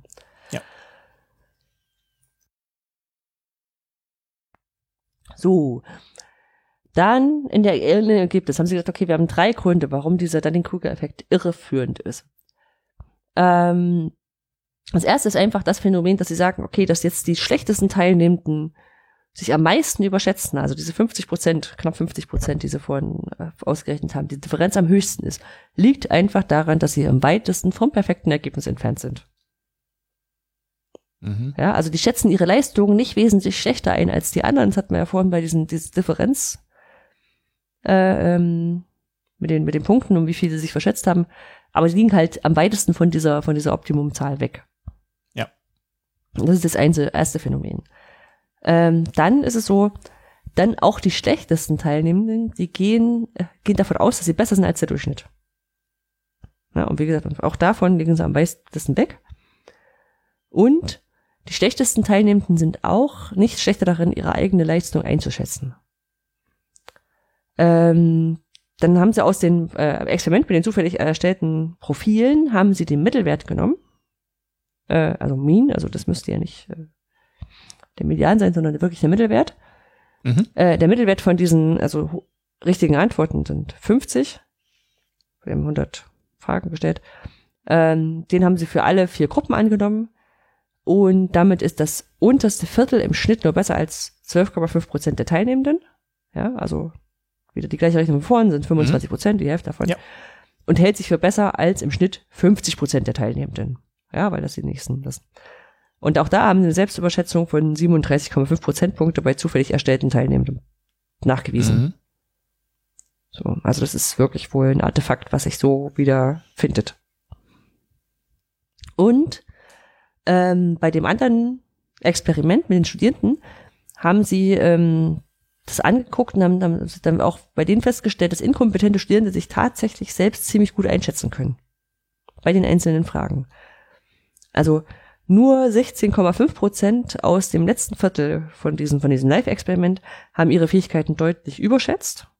Mhm. Aber 3,9 Prozent haben auch ihre Leistungen deutlich unterschätzt. Die gehörten zwar den bestschlechtesten 25 Prozent, haben sich aber noch schlechter geschätzt. Und damit haben sich gut 80 Prozent genau richtig eingeschätzt. Und das ist halt nicht das, was dann den Krüger-Effekt behauptet. Die Mhm. sagen Also ja, im Prinzip ist es, naja, stimmt wahrscheinlich nicht ganz, vielleicht zu vereinfacht, aber im Prinzip, es ist der Mittelwert und nicht der Median, der jetzt hier das Problem ist. Oder ich meine, nee, es ist schon, nee, nee, Quatsch, das gleicht sich ja auch wieder aus. ja genau, also die schätzen sich halt eigentlich ganz gut ein, aber dadurch, dass sie sich eben auch besser als den Durchschnitt einschätzen und schätzen halt den Durchschnitt auf, einer anderen, auf einem anderen Level ein. Mhm. Ja, und dadurch hast du halt diesen, diesen Effekt. Ähm, Fazit also aus dem Paper beziehungsweise Newsbeitrag, den ich da gelesen habe, der dann den Krüger-Effekt ist weit verbreitet. Äh, Wir hatten hier in Folge irgendwas, hatten wir mal den Tommy Krabweis, den, den äh, und der hat ein schönes Lied zum, zum Dunning-Krüger Blues, also Entdumm dich. ge gemacht, genau. Ähm, stimmt aber mit den Daten nicht überein. Der Effekt, den man wirklich nachweisen kann, ist, dass die meisten Personen sich besser als den Durchschnitt halten. Also für, für besser. Mhm. Ähm, aber das ist auch der einzige Effekt, mehr nicht. Okay. Und äh, damit schätzen sich einfach inkompetente Menschen schlecht ein. Kompetenten Menschen können sich aber auch nicht besser einschätzen. Mhm. Ja, die weichen auch ab in ihrer Einschätzung. So, Okay. was gelernt. Was gelernt. Was gelernt, fand ich auch so. Und das Blöde ist, man, wenn man das einmal weiß, dann ist das so, Ja, jetzt, Ja, ja. jetzt, jetzt müsste man, jetzt, ist, jetzt liest man es irgendwo oder hört es irgendwo und dann müsst, möchte, hebt man eigentlich seinen Zeigefinger und äh, Ja, genau, möchte wieder Schlaumeier fühlen. ja. Genau. hm. Ja, und also deswegen auch den Titel Ignorance Strikes Back, weil das irgendwie so ein, so ein Boomerang-Effekt hat. Ne? Man sagt, die Inkompetenten sind, sind zu inkompetent, um sich selber als inkompetent festzustellen Mhm. und Mhm. ist ein Effekt, auf den seit 20 Jahren rumgeritten wird. Ja, Und dann erst so am Ende ist 20 es nur Jahre. Ra- Rauschen. Genau, genau. äh, ja, ich habe dann gedacht, okay, das ist ja cool, das müsste ja vielleicht mal in der Wikipedia drin stehen. Steht's auch tatsächlich schon. Oh, okay. Trotzdem würde ich mich mal interessieren, warum dieser Co-Autor diesen Artikel jetzt nochmal verfasst hat. Also das ist ja jetzt wirklich acht Jahre später oder sieben Jahre später. Mhm. Also ob dann Weiß so nach nicht. Motto, ja, äh, kannst du nicht mal einen Artikel schreiben, wir brauchen ja mal noch was für drei Seiten. Hast du liest das noch so Paper? häufig und dachte, nee, nee, ich muss noch was machen. Na, oder es hat, er hat wieder mal vom Dunning-Krüger-Effekt gehört und platzt jedes Mal der Kragen. Ja, das, so. das meint ja. So, sowas wie äh, Lerntypen. ja, ja, genau. Und dann sagst du, okay, jetzt schreib ich hier nochmal was dazu. ja. Okay, ja, spannend. Habe ich was gelernt. Ja, Sehr gut. Gut. Dann verlassen wir die Welt der Wissenschaften, gucken einfach in die schnöde Fundgrube mit allem von hier und da. ja. Genau. Ich habe zwei Sachen, packe ich einfach nochmal rein, die ich vorhin schon angeteasert. Das eine ist Stack als Moodle-Plugin. Mhm. Ähm, da packe ich mal diesen tollen Kurs von der ROB äh, in, in, ja, ROB in, in Ja, Bochum das, Genau. sehe das, das Poster-Template, das du für Genau, dein. Paper benutzt hast. mal rein, genau, und da kann man, und, und genau, und das Better Poster Template. Äh, das ist schön, dann kann man auch ein schönes Video zu sehen, warum das so aussieht, wie es aussieht und das ist sehr nachvollziehbar und ich guck mal, ob ich das auch in Potsdam nachvollziehen kann. Genau. Ich, ich habe was Kleines reingeworfen. Äh, ist auch nicht so super spannend, aber wir haben ja jetzt, ich glaube, die letzten beiden Ausgaben über ChatGPT äh, ChatGPT berichtet Mhm. und so ein bisschen überlegt, was macht das mit der Gesellschaft und auch für das, das Lehren und Lernen und so. Und äh, kurze Anekdote, in den USA, in Texas, hat wohl ein Dozent Studierenden das Diplom verweigert, weil er gesagt hat, in euren Hausaufgaben habt ihr ChatGPT benutzt. Und wie habe ich das rausgefunden, fragt ihr mich? Na, ich habe ChatGPT gefragt, ob der Text von ihm ist. Mhm. Äh, ja, und ChatGPT, äh, also ist ja keine Person, aber das Ding neigt ja dazu, Sachen zu behaupten, die nicht stimmen. So. Und das wusste offensichtlich der Lehrende nicht. Und äh, er war wohl auch gar nicht so einfach davon zu überzeugen, dass das nicht stimmt. Also die Studis haben ihm dann wohl ähm, Notizen ge gezeigt und, und äh, die sie gemacht hatten und die haben wohl auch kollaborativ irgendwie gearbeitet. Das heißt, die konnten die alten Versionsstände sehen und sagen, gucken Sie mal hier, wir haben das hier entwickelt. Also das kann, und nein, es geht nicht. Und die mussten sich wohl nachher irgendwie an den, äh, weiß nicht, Dekan oder jeweils an irgendeine Stelle wenden und die hat dann gesagt, äh, ja, ja, ihr kriegt auch Diplome. Aber da geht halt auch in die andere Richtung. Also nicht nur Na, war das nicht, Studis. war das nicht Mein- dieses, ähm, dieses, dieses Prüfseite, wo du Sachen reinpacken kannst und der sagt, so und so viel Prozent ist es von einem, von einem, von der KI geschrieben worden. Nee, nee, er hat der wohl Fehler- ChatGPT nee, nee, er hat wohl, der hat wohl wirklich ChatGPT gefragt, hallo, er hat, hat, die Arbeiten da reingeworfen, hat gefragt, ist das von dir? Und ChatGPT, ja, ist von mir. Ernsthaft? Ich dachte, das wäre in diesem, in diesem Validator-Ding, was aber nur zu 30 Prozent überhaupt richtig ist. Also einen, einen schlechteren Fehler, äh, äh, schlechtere Trefferquote als Nee, das hat, hat, er, hat er wohl nicht gemacht. Also er hat, hat das wohl, ähm, hat das den, den wohl sogar so mitgeteilt, dass, dass er das so rausgefunden hat. Ja. Und glaubst du, dass dieser Prof sonst so seine Arbeit gut gemacht hat? Weiß ich nicht. Also er hat vielleicht noch nicht verstanden, wie das Ding funktioniert. Hm. Naja, also es geht halt, gibt's ja auch die andere Richtung, weil nur Fundgrube. Also nicht nur Studis nutzen das Ding und wissen auch nicht, vielleicht nicht, äh, was sie da rausbekommen, sondern auch Lehrende. Ja, aber ich jetzt auch langsam das Gefühl habe bei den ganzen Nachrichtenmeldungen dazu, dass jetzt so alles, wo ChatGPT mal angetippt oder im Browser-Hintergrund her offen war, der jetzt reingeschrieben wird. Also wie Ja, neulich mit diesem, war ein Anwalt, ne, der hat irgendwie äh, ChatGPT zu, zu Urteilen recherchieren lassen, in Anführungszeichen. Ja. Und hat dann Urteile in der Begründung abgegeben, die, die es Die nicht es gibt. gar nicht gibt. Und dann Ja. sage ich mir, ja, super, aber der hätte jetzt auch die Urteile von seinem Schülerpraktikantin genommen, die das auch erfunden hätte oder keinen Bock gehabt. Ja. Also Ja. das ist, hat der Anwalt einen Fehler gemacht und nicht die. Ja, na klar, ja, natürlich, klar. Ja. Hm, naja. Ja. Dann widmen wir uns nur doch den schönen äh, Seiten von KI. In dem Moment Ja. meine ich äh, äh, Bildgeneratoren. Äh, und zwar gibt's äh, äh, gibt's ein wundersch gibt's wunderschöne schöne äh, Trailer äh, zu Filmen, die Wes Anderson jetzt dreht in Anführungszeichen, äh, wo man wo man quasi sieht. Äh, äh, ich hab, bin drauf gekommen durch äh, Lord of the Rings bei Wes, Anderson. So und ich dachte so, aha, warum? Ne, also manchmal lässt man ja Werke einfach stehen. Und dann dachte ich, ah, Moment, äh, 3D animiert, äh, so, und dann, dann kommt man stärker rein. Und äh, dann stellt man fest, wenn man bei YouTube äh, in Anführungszeichen bei Wes Anderson eingibt, kriegt man eine ganze Reihe an Trailer. Harry Potter bei Wes Anderson, Breaking Bad bei Wes Anderson, Hunger Games, Godfather, Spider-Man. Und es ist so, so schön. Es sind nicht alle gut, aber es ist einfach eine eine schöne Sache und die meisten sind mit, äh, mit, mit Midjourney erstellt worden und dann gibt es Mhm. so ein paar wiederkommende Gags, die will ich jetzt auch euch nicht vor, vor, vorwegnehmen. Also es ist eine schöne Sache, das zu machen. Und ich weiß aber nicht, ob Wes Anderson noch gut schlafen kann, wenn die KI jetzt ihn schon ersetzt. ja. Ähm, dann, ich habe ja beim letzten Mal gesagt, ich, ich werde jetzt einfach immer ein paar Podcasts reinhauen, weil ich ganz viele Podcasts gehört habe und äh, wollte eigentlich nur drei machen und dann bin ich aber auf der Seite vom Deutschen Hochschulpreis, äh, nee, Deu- Deutschen Podcastpreis gelandet und habe dann nochmal zwei ergänzt. Ähm, Entschuldigung. Den ersten, den nehme ich einfach, äh, den hatte ich vorhin schon angeteasert, lehrreiche Hochschulinnovationen Mhm. von Ronny Röbert und Franz Vergöhl, äh, der sich aus dem Umkreis äh, der Hamburger Hochschulen, ich weiß nicht, ob das beide TU Hamburg sind, ähm, äh, nähert und die erklären so zum erklären so ein bisschen ein paar Grundbegriffe ähm, aus dem akademischen Leben, sag ich mal, und aus dem digitale Bildungsbereich und sowas. Ähm, aber auch, äh, was, was sie sehr schön dabei machen, ist, äh, sie holen zum Beispiel auch O-Schöne aus der Community rein. Zum Beispiel hatten sie vor dem University Future Festival hatten sie das Schwerpunktthema Konferenzen und äh, akademisches Netzwerken Mhm. und haben einfach mal so grundlegend erklärt, ich sag mal, wenn man jetzt jemand ist, der jetzt erst Mal auf so eine Konferenz geht, dann ist das ein richtig perfekter Podcast, um da mal reinzuhören, wie das so läuft. Und äh, wie ich fand, mit, mit schönen äh, Anekdoten und schönen ähm, Beobachtungen. Zum Beispiel haben sie gesagt, äh, dass, dass man da vielleicht noch unsicher ist, ob man sich jetzt da tatsächlich einen Kaffee nehmen kann.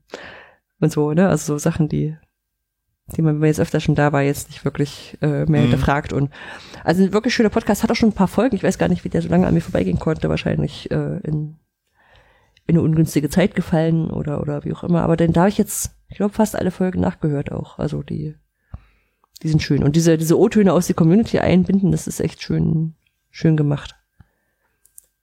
Kann man auch äh, was dazu sagen, wenn, wenn man da was hat. Ja. Ja. Äh, genau, sie haben auch irgendwie eine, eine, eine, Ex, äh, eine, eine Liste, in die man sich eintragen kann, wenn die, wenn die mal einen Beitrag über, keine Ahnung, über Podcasts machen. Nee, haben sie schon gemacht. äh, was auch immer, dann kann man da reinschreiben, kann sagen, da würde ich gerne mal mit euch reden oder so. Ja. Dann ein weiterer Podcast, äh, der leider nicht weiter fortgesetzt wird, aber sehr schön ist, da kann man sich so ein paar Sachen anhören. Reden ist Geld aus dem Detektor FM Netzwerk. Ist leider eingestellt, aber ist wirklich zeitlos.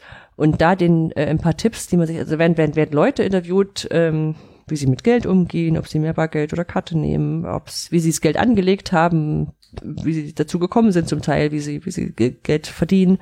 Und da sind durchaus auch ähm, bekannte Leute dabei, zum Beispiel Joey Kelly.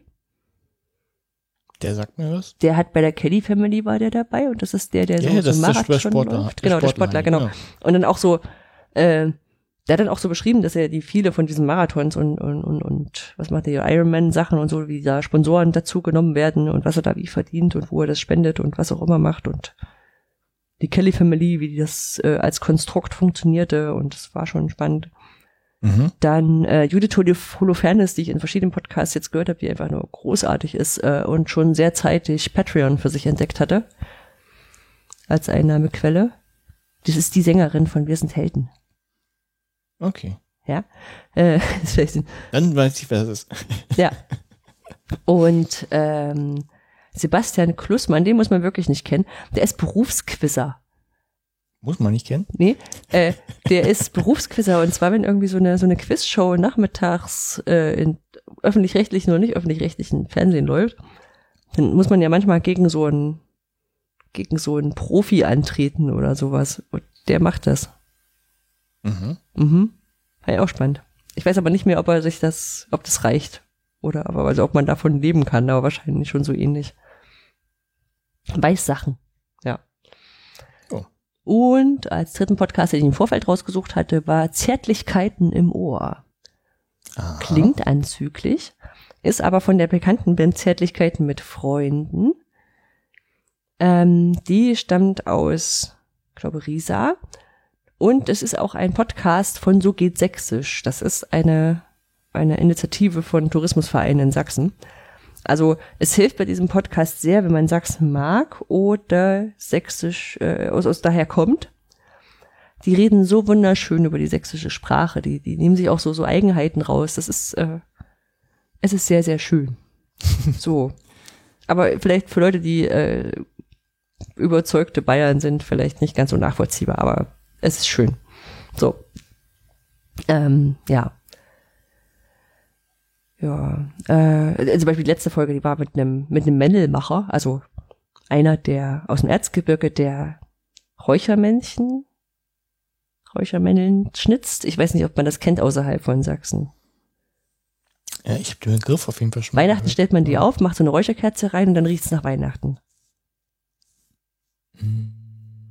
Ah. Habe ich schon mal gesehen, habe ich schon mal gesehen. Genau, und die, die haben alle irgendwie auch äh, politisch inkorrekt so eine, so eine Pfeife drin, das sind meistens Männer, es ist so, aber genau, und der hat so erzählt, wie er, wie er damals auf die Messen gegangen ist und wie dann irgendwelche Chinesen es zurückgeklaut haben, also die, die Entwürfe geklaut haben und es ist schon spannend, ja. Gut, ähm, und dann, genau, dann bin ich auf der Seite vom Deutschen Pod Podcastpreis vorbeigekommen und habe gedacht, oh, paar noch, die ich jetzt, äh, die ich mir jetzt gerade so reinhöre, aber zwei möchte ich gleich mitgeben. Der erste heißt Tschüss Kohle, Hallo Zukunft. Wird vom Mitteldeutschen Rundfunk äh, produziert und dreht sich im Kohlerevier Mitteldeutschland darum, wie dort diese äh, Energiewende vollzogen wird. Und die mhm. reden dort mit Leuten, äh, wollen, wollen über zehn Jahre lang mit Leuten aus der Region reden, sind jetzt schon zwei Jahre lang dabei. Und das sind so sechs Folgen, mal 20 Minuten, habe ich relativ schnell weggebinscht. Ähm, und kommt dazu noch bei der, also aus der Gegend, wo ich groß geworden bin. Dieser Tagebauprofen war direkt bei uns um die Ecke, da konnte ich hinlaufen, da hat meine Mutter auch gearbeitet. Ja. Und das fand ich, finde ich, finde ich sehr spannend als Ansatz. Auch gut durchmischt, also durchaus auch Leute, die da einfach gearbeitet haben, die da jetzt, naja, schon mal drüber nachdenken müssen, wie, wie sie das Ganze jetzt sehen. Mhm. Mit Notwendigkeit und Wehmut. Ja. Ja. Und final gibt's äh, den Podcast Check GPT. Also nicht Chat wie sprechen, sondern Check wie äh, auschecken, wie, wie kontrollieren. Ähm, die, es ist ein Podcast mit Folgen, die sind nicht mal zehn Minuten lang. Da wird einfach jeden Tag ChatGPT eine Frage gestellt.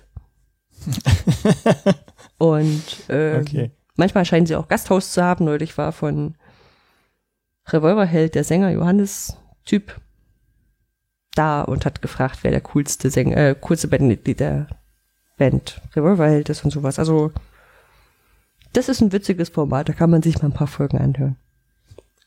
Okay. Ja. Ja, schön. Ich hoffe, ich habe auch mal, mal wieder was für Tongroup, aber irgendwie komme ich nicht zu irgendwas. Oder ich muss mal irgendwie, wie, wie, wie machst du das, dass du geistig so eine Notiz hast, hey, das müsste ich mal aufschreiben, oder? Ich habe Todoist als okay. To-Do-Listen-Tool.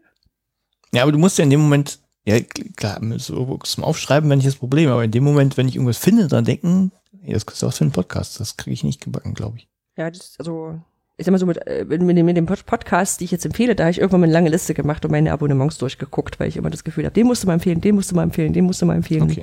Sag ich, okay, dann mache ja, ich das Bei den anderen Sachen.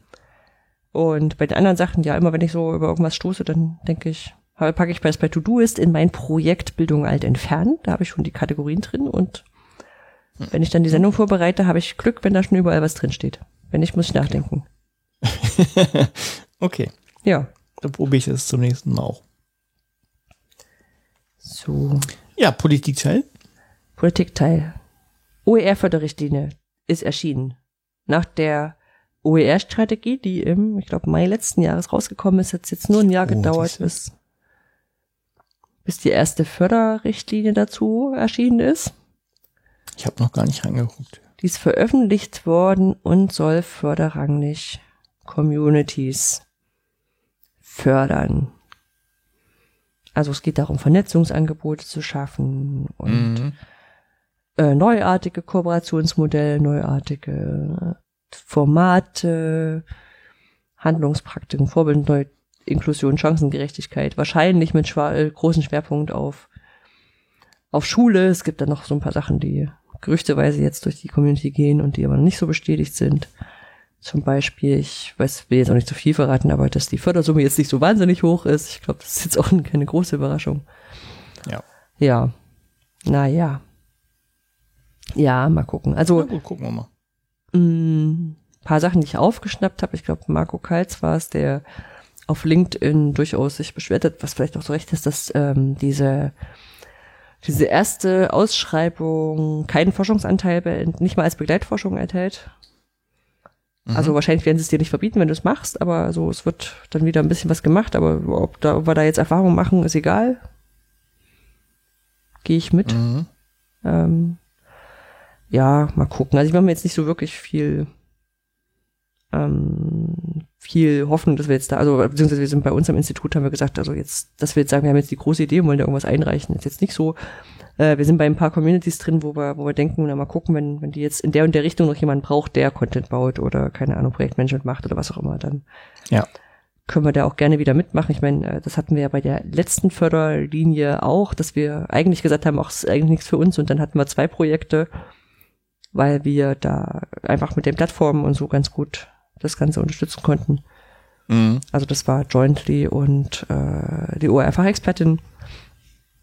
Ähm, und so kann es ja sein, dass das wieder zustande kommt, aber ansonsten glaube ich Ja. auch, da wird auch, also ich glaube, kein Selbstläufer, aber mich würde es nicht über, und überraschen, wenn zum Beispiel die OER-Camps da wieder in den Ring gehen. Ja. Ja, also wie gesagt, ist nichts, wo, wo man sagt, es kommt auf alle Fälle, sondern da müsste sich schon die Leute, die OER-Camps machen wollen, ein bisschen anstrengen, aber das wäre so ein typisches Ding, ne, was da mitgeht. Oder Werkstätten oder wie auch immer sowas. Ja, klar. klar. Also es ist Spaß, ich möchte auch überall drin teilnehmen, aber ja. Gut. Wie gesagt, als kurzer Punkt. Und ein ähnlicher Punkt, weil wir wahrscheinlich das Ganze nur be- beachten und diskutieren, kurz diskutieren können. Ähm, Joachim Moos-Mehrholz hat einen Artikel, also erst hat er einen Vo- Vortrag gehalten und jetzt noch einen Artikel geschrieben. Ich glaube, die, die Reihenfolge ist richtig. Genau, und auch hier habe ich nur die, die Headline quasi gelesen, weiß ich, wo, woher es kommt, aber ich habe nicht irgendwie vier, was, was, vier Prozent oder so angeblich Genau. Frauen? Genau, Ja. genau. Und zwar hat der äh, die Gender äh, Gender Balance äh, bei OER-Veröffentlichungen sich angeguckt. Nicht so automa äh, nicht so systematisch, nicht äh, repräsentativ, nicht methodisch wirklich anzuzweifeln, hat er genau auch so gesagt. Mhm. Aber er hat jetzt einfach mal ins Wespennetz reingeschlossen, äh, stochen. Und zwar hat er sich den ÖRSI genommen, das ist der OER-Suchindex, der von der TIB Hannover gestellt wird. Also es ist eine Metasuchmaschine, die auf ganz viele OER-Quellen zugreift. Mhm. Entschuldigung, musste kurz husten. Ähm, gerade gucken, dass ich auch immer das Mikro wieder anschalte und ich dann wieder hier mit halb offenem Mikro nur äh, weiterrede. Und hat dann mal geguckt, äh, wer dann, also dann, dann da wird angezeigt, kann man nach, nach Autoren filtern, ne? Und Mhm. da steht immer dahinter, wie viele, wie viele Sachen da in dieser, in dieser Datenbank drinstehen. Ja. Und er hat sich einfach mal die, ich glaube, 100 meisten äh, äh, ähm, bim, bim, 100 meisten Autorinnen genommen. Nee, 35. Bum, bum, bum. Ja, und, und hat die einfach mal angeguckt und hat nach, anhand des Vornamens mal nach männlich, weiblich, binär sortiert. Mhm. Ne? Also das ist eine Einschränkung, die er schon gemacht hat. Er hat so männlich, weiblich genommen. Und er hat gesehen, dass in den Top 10 ähm, ähm, bam, bam, bam, ist nicht eine einzige Frau drunter, die da als Autorin gel äh, gelistet wird. Top 10 jetzt einfach nur vom Suchindex? Von dem Suchindex. Okay. Ja. Und ähm, bei der zweiten Grafik, die er hatte, genau, das sind 35 Einträge, die jeweils mehr als 100, genau, er hat die, er hat die Einträge genommen, die jeweils mehr als 100 Ressourcen im ÖRSI-Suchindex haben. Und davon konnte er drei nicht rausnehmen. Das ist der erste, der ohne Autor ist, also wo das nicht drin steht. Mhm. Dann gibt's die, wo DLR als Autor angegeben ist, Deutsche Luftfahrt, Raumfahrt, Dings da. Mhm. Und NN steht immer drin. Also das sind jetzt keine Menschen. Ne? Ja. Und bei den anderen hat er geguckt. Und da hat er zwei weiblich gelesene Vornamen drin entdeckt. Hm. Bei den Leuten, die da über 100 drin stehen. Okay. So. Erstmal nur beobachtet, angeguckt. Wie gesagt, äh, alles mit den Einschränkungen, Ja. die er durchaus eingeräumt hat. Und dann sagt er, okay, wie kommt das? Äh, seine Aufschläge für Diskussionen ist, äh, offenbar nutzen Männer die Offenheit, mit der OER erstellt und veröffentlicht werden können, in dramatisch höherem Maße als Frauen. Dafür gibt es sicher mehr als eine einzelne Ursache, darüber müssen wir reden. Und zweitens, offenbar genügt diese kleine Auszählung an einer Quelle nur minimalen wissenschaftlichen Ansprüchen. Ne? Also müsste man mal genau reingucken. Das ist genau das. So. Und ich habe den, den Ursi geschnappt und habe gedacht, na mal gucken, wo ich stehe. Ja, also mhm. will man ja so ein bisschen wissen. Ja, und, Sandra Schön hätte ich noch. Genau. Und das Ding ist ja. zum Beispiel, dass ich überhaupt keine Ressource drin habe. Richtig. So. Könnte jetzt mehrere Gründe haben. Der erste ist ganz klar äh, Cancel Culture. Ne? so, und wie du halt sagst, ja, Sandra Schön steht drin mit vier Ressourcen. Mhm. Und wir beide wissen, dass wir, dass Sandra Schön ein paar mehr als vier Ressourcen würde ich behaupten erstellt hat und da steht so mit Maker Education gratis und also noch nicht mal sehr neue. So. Und das zusammen mit einer, mit einer Sache, die ich neulich gemacht habe, ich habe neulich geguckt, wer an den Hochschulen Schleswig-Holstein OER-Ahnung haben könnte. Und habe mal so explorativ in Google reingehauen, ähm, OER CAU Kiel oder sowas und bin so Teil auf Projektseiten gelandet und habe festgestellt, dass dort irgendwie immer nur Kontaktformulare oder allgemeine Projektname at CAU Kiel Adressen mhm. sind, aber nie, also gar nicht so oft Köpfe. Und dann habe ich festgestellt, ja, ist bei uns auch so. Und natürlich sind alle MOOCs, die wir gemacht haben und Lernvideos und H5P, äh, Ressourcen und sowas, viel von dem, was ich gemacht habe, das ist ja als TH Lübeck drin und nicht als Anja Lorenz. Mhm. Zu Recht. Also das habe ich jetzt auch kein, kein Problem damit so. Und, und dann sagt man, okay, das sind jetzt so, so Gründe, weshalb da Leute nicht viel drinstehen. Äh, äh, ja. Aber das, das müsste auch Männer und Frauen gleichermaßen betreffen. Es sei denn natürlich klar, irgendwie im Hochschulbereich arbeiten, keine Ahnung, mehr Männer als Frauen. Dann genau, das, das ist, wird weiterhin auch der Fall sein. Ne? Also weiß ja, dass sich das nach, je nachdem, wo weit oben man ist, äh, das ausdünnt äh, nach Frauen. Aber ja, das ist jetzt ein Grund, der weshalb es generell weniger sein könnte. Ja. Und da einfach, ja, weiß ich nicht. Also muss jetzt auch nichts sein, wo man sagt, boah, da müssen wir jetzt auf die Barrikaden gehen und den, ich überlege gerade, wie man Feminismus und OE, äh, aus Feminismus ein, ein Wordspiel bauen kann. ähm. Hm. Vielleicht fällt mir noch was ein, dann schreiben wir es als. Dann guckt mal, guckt mal in den, in den Session-Titel. Vielleicht ist uns was eingefallen. Komm nicht drauf. Ähm, ja. Also ja. ja. Nee, das geht einfach nicht. äh, ja, kann man erstmal als, als Problem oder als, als, als Beobachtung drin stehen lassen. Also ich weiß auch nicht, was ich dazu sagen soll. Ich weiß auch, finde auch nicht, dass man jetzt, also dass es irgendwie an Kampagnen mangelt oder an Möglichkeiten. Aber ist die Frage vielleicht nach der Sichtbarkeit. Ja. ja. Andersrum muss ich auch sagen, dass äh, ich mal geguckt habe, wer so die die Leute unter den Top mit, mit 100 Leuten sind und die kannte ich dann zum Teil auch gar nicht, wo ich ja denke, so, ja, eigentlich so, ähm, hier steht zum Beispiel drin, also erstmal ist mir schon aufgefallen, dass jetzt irgendwie sehr viel mehr Leute drin stehen. Ich weiß aber nicht, ob das zusammenhängt oder einfach nur neue Quellen angebunden wurden, die jetzt ein paar mehr Menschen drin haben als Projektnamen oder so. Mhm. Ähm, aber steht zum Beispiel Svenja Schumacher, Anna, Anja, Anna Wiegand, Gesa Haschhagen, Luisa Dannenberg, Marina Schäfer, also Menschen, wo ich sage, die machen bestimmt saukoole Sachen. Da will ich gar nicht einschränken, aber kenne ich nicht. Ja, und wie du sagst, Sandra Schön fällt dir als erstes ein, ähm, Anja Wagner, ne, so und das äh, weiß ich nicht, ob es zum Teil mit der Anbindung der Quellen zusammenhängt, dass man sagt, okay, jetzt sind vielleicht hier vor allem aus dem naturwissenschaftlichen Bereich äh, Lehrvideos angebunden und deswegen mhm. ja, hat man da weniger. Also es, es fällt zumindest auf. Ja. Woran es liegt, müsste man gucken. Ja. Also ich habe jetzt auch überhaupt keinen Impuls zu sagen, okay, dann müssen wir jetzt dann alle, alle MOOCs, die ich gebaut habe oder alle OR, äh, Lernvideos, die wir gemacht haben, nochmal auf Personen umbauen. Das ist ja auch Blödsinn. Ja. ja also daran, daran liegt es nicht. Es liegt nicht irgendwie an, an Fehlern, aber eigentlich sollte man sich überlegen, warum äh, warum Menschen wie Nele Hirsch hier nur mit einer Ja, das ist, oh stimmt, das Mit einer Ressource drinstehen zum Beispiel. Ne? Also wo ich sage so, also sie hat ja wirklich noch, warte mal, guck mal auf ihr Bildungslabor. Auch nur mit einer Ressource. Ja, also das, das ist eher so die Frage, ist vielleicht die Auswahl der Quellen, das Ding, was es auch noch verzerrt, noch zusätzlich verzerrt. Ja. Ja. Spannende Frage, sollte man dranbleiben. Ja. Finde ich gut interessant zu wissen, ob da Leute, die sich in dem Gebiet noch auskennen, also in der Genderforschung, noch mehr dazu sagen können. Genau, nichts, nichts sagen können wir zur Veranstaltung diesmal. Na, nicht mehr, als wir sonst sagen können. Also die EMUX findet weiterhin statt. Die haben aber schon jetzt, glaube ich, schon zweimal angekündigt. Ja, das meinte ich, genau. Also nichts Neues. Ja, dann kommen wir schon zur Weltverbesserungsidee. Ähm, ja, Soll ich wieder das Intro machen, weil du es vorgeschlagen hast? ja, mach gerne.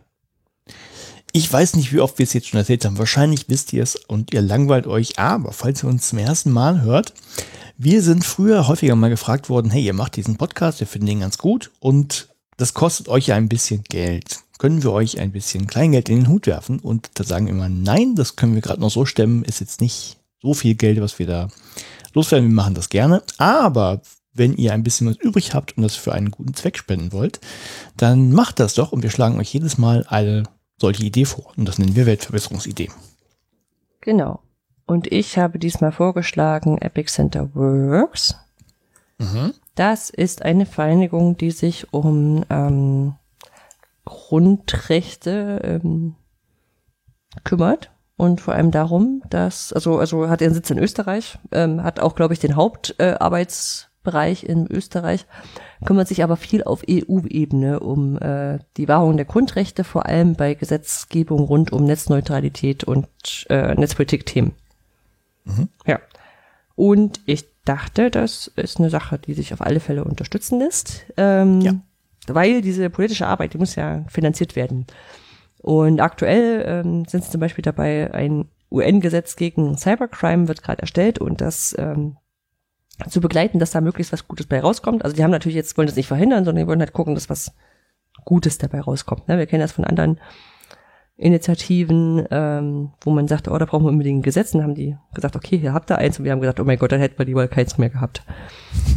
ähm, und drauf gekommen bin ich, weil ich die letzte, oder einen der letzten, oh, ist schon ein bisschen her, äh, äh, äh, eine Folge No- Logbuch Netzpolitik gehört habe, die LNP 459, packe ich auch in die Shownotes, kein von, kein zu.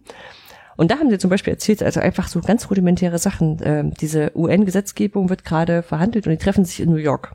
Ne? Und dann müssen dann die Leute von Epic in the Works äh, neben der ganzen Akkreditierung und gucken, ob sie aber überhaupt reinkommen. Epi, Epi, Epicenter heißt. Epicenter, okay.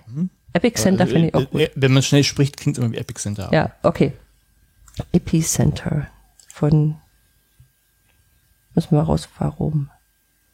Ähm, und, und die, die müssen dann auch hinfahren und dann müssen die einfach, je nachdem, wie lange das läuft, müssen die in New York wohnen. Und New York ist nicht günstig, ne? Und dann kannst du halt ein Airbnb irgendwo versuchen, günstig zu kriegen, aber selbst das ist ja noch teuer. Und solche Sachen müssen da halt finanziert werden. Ja. Ja.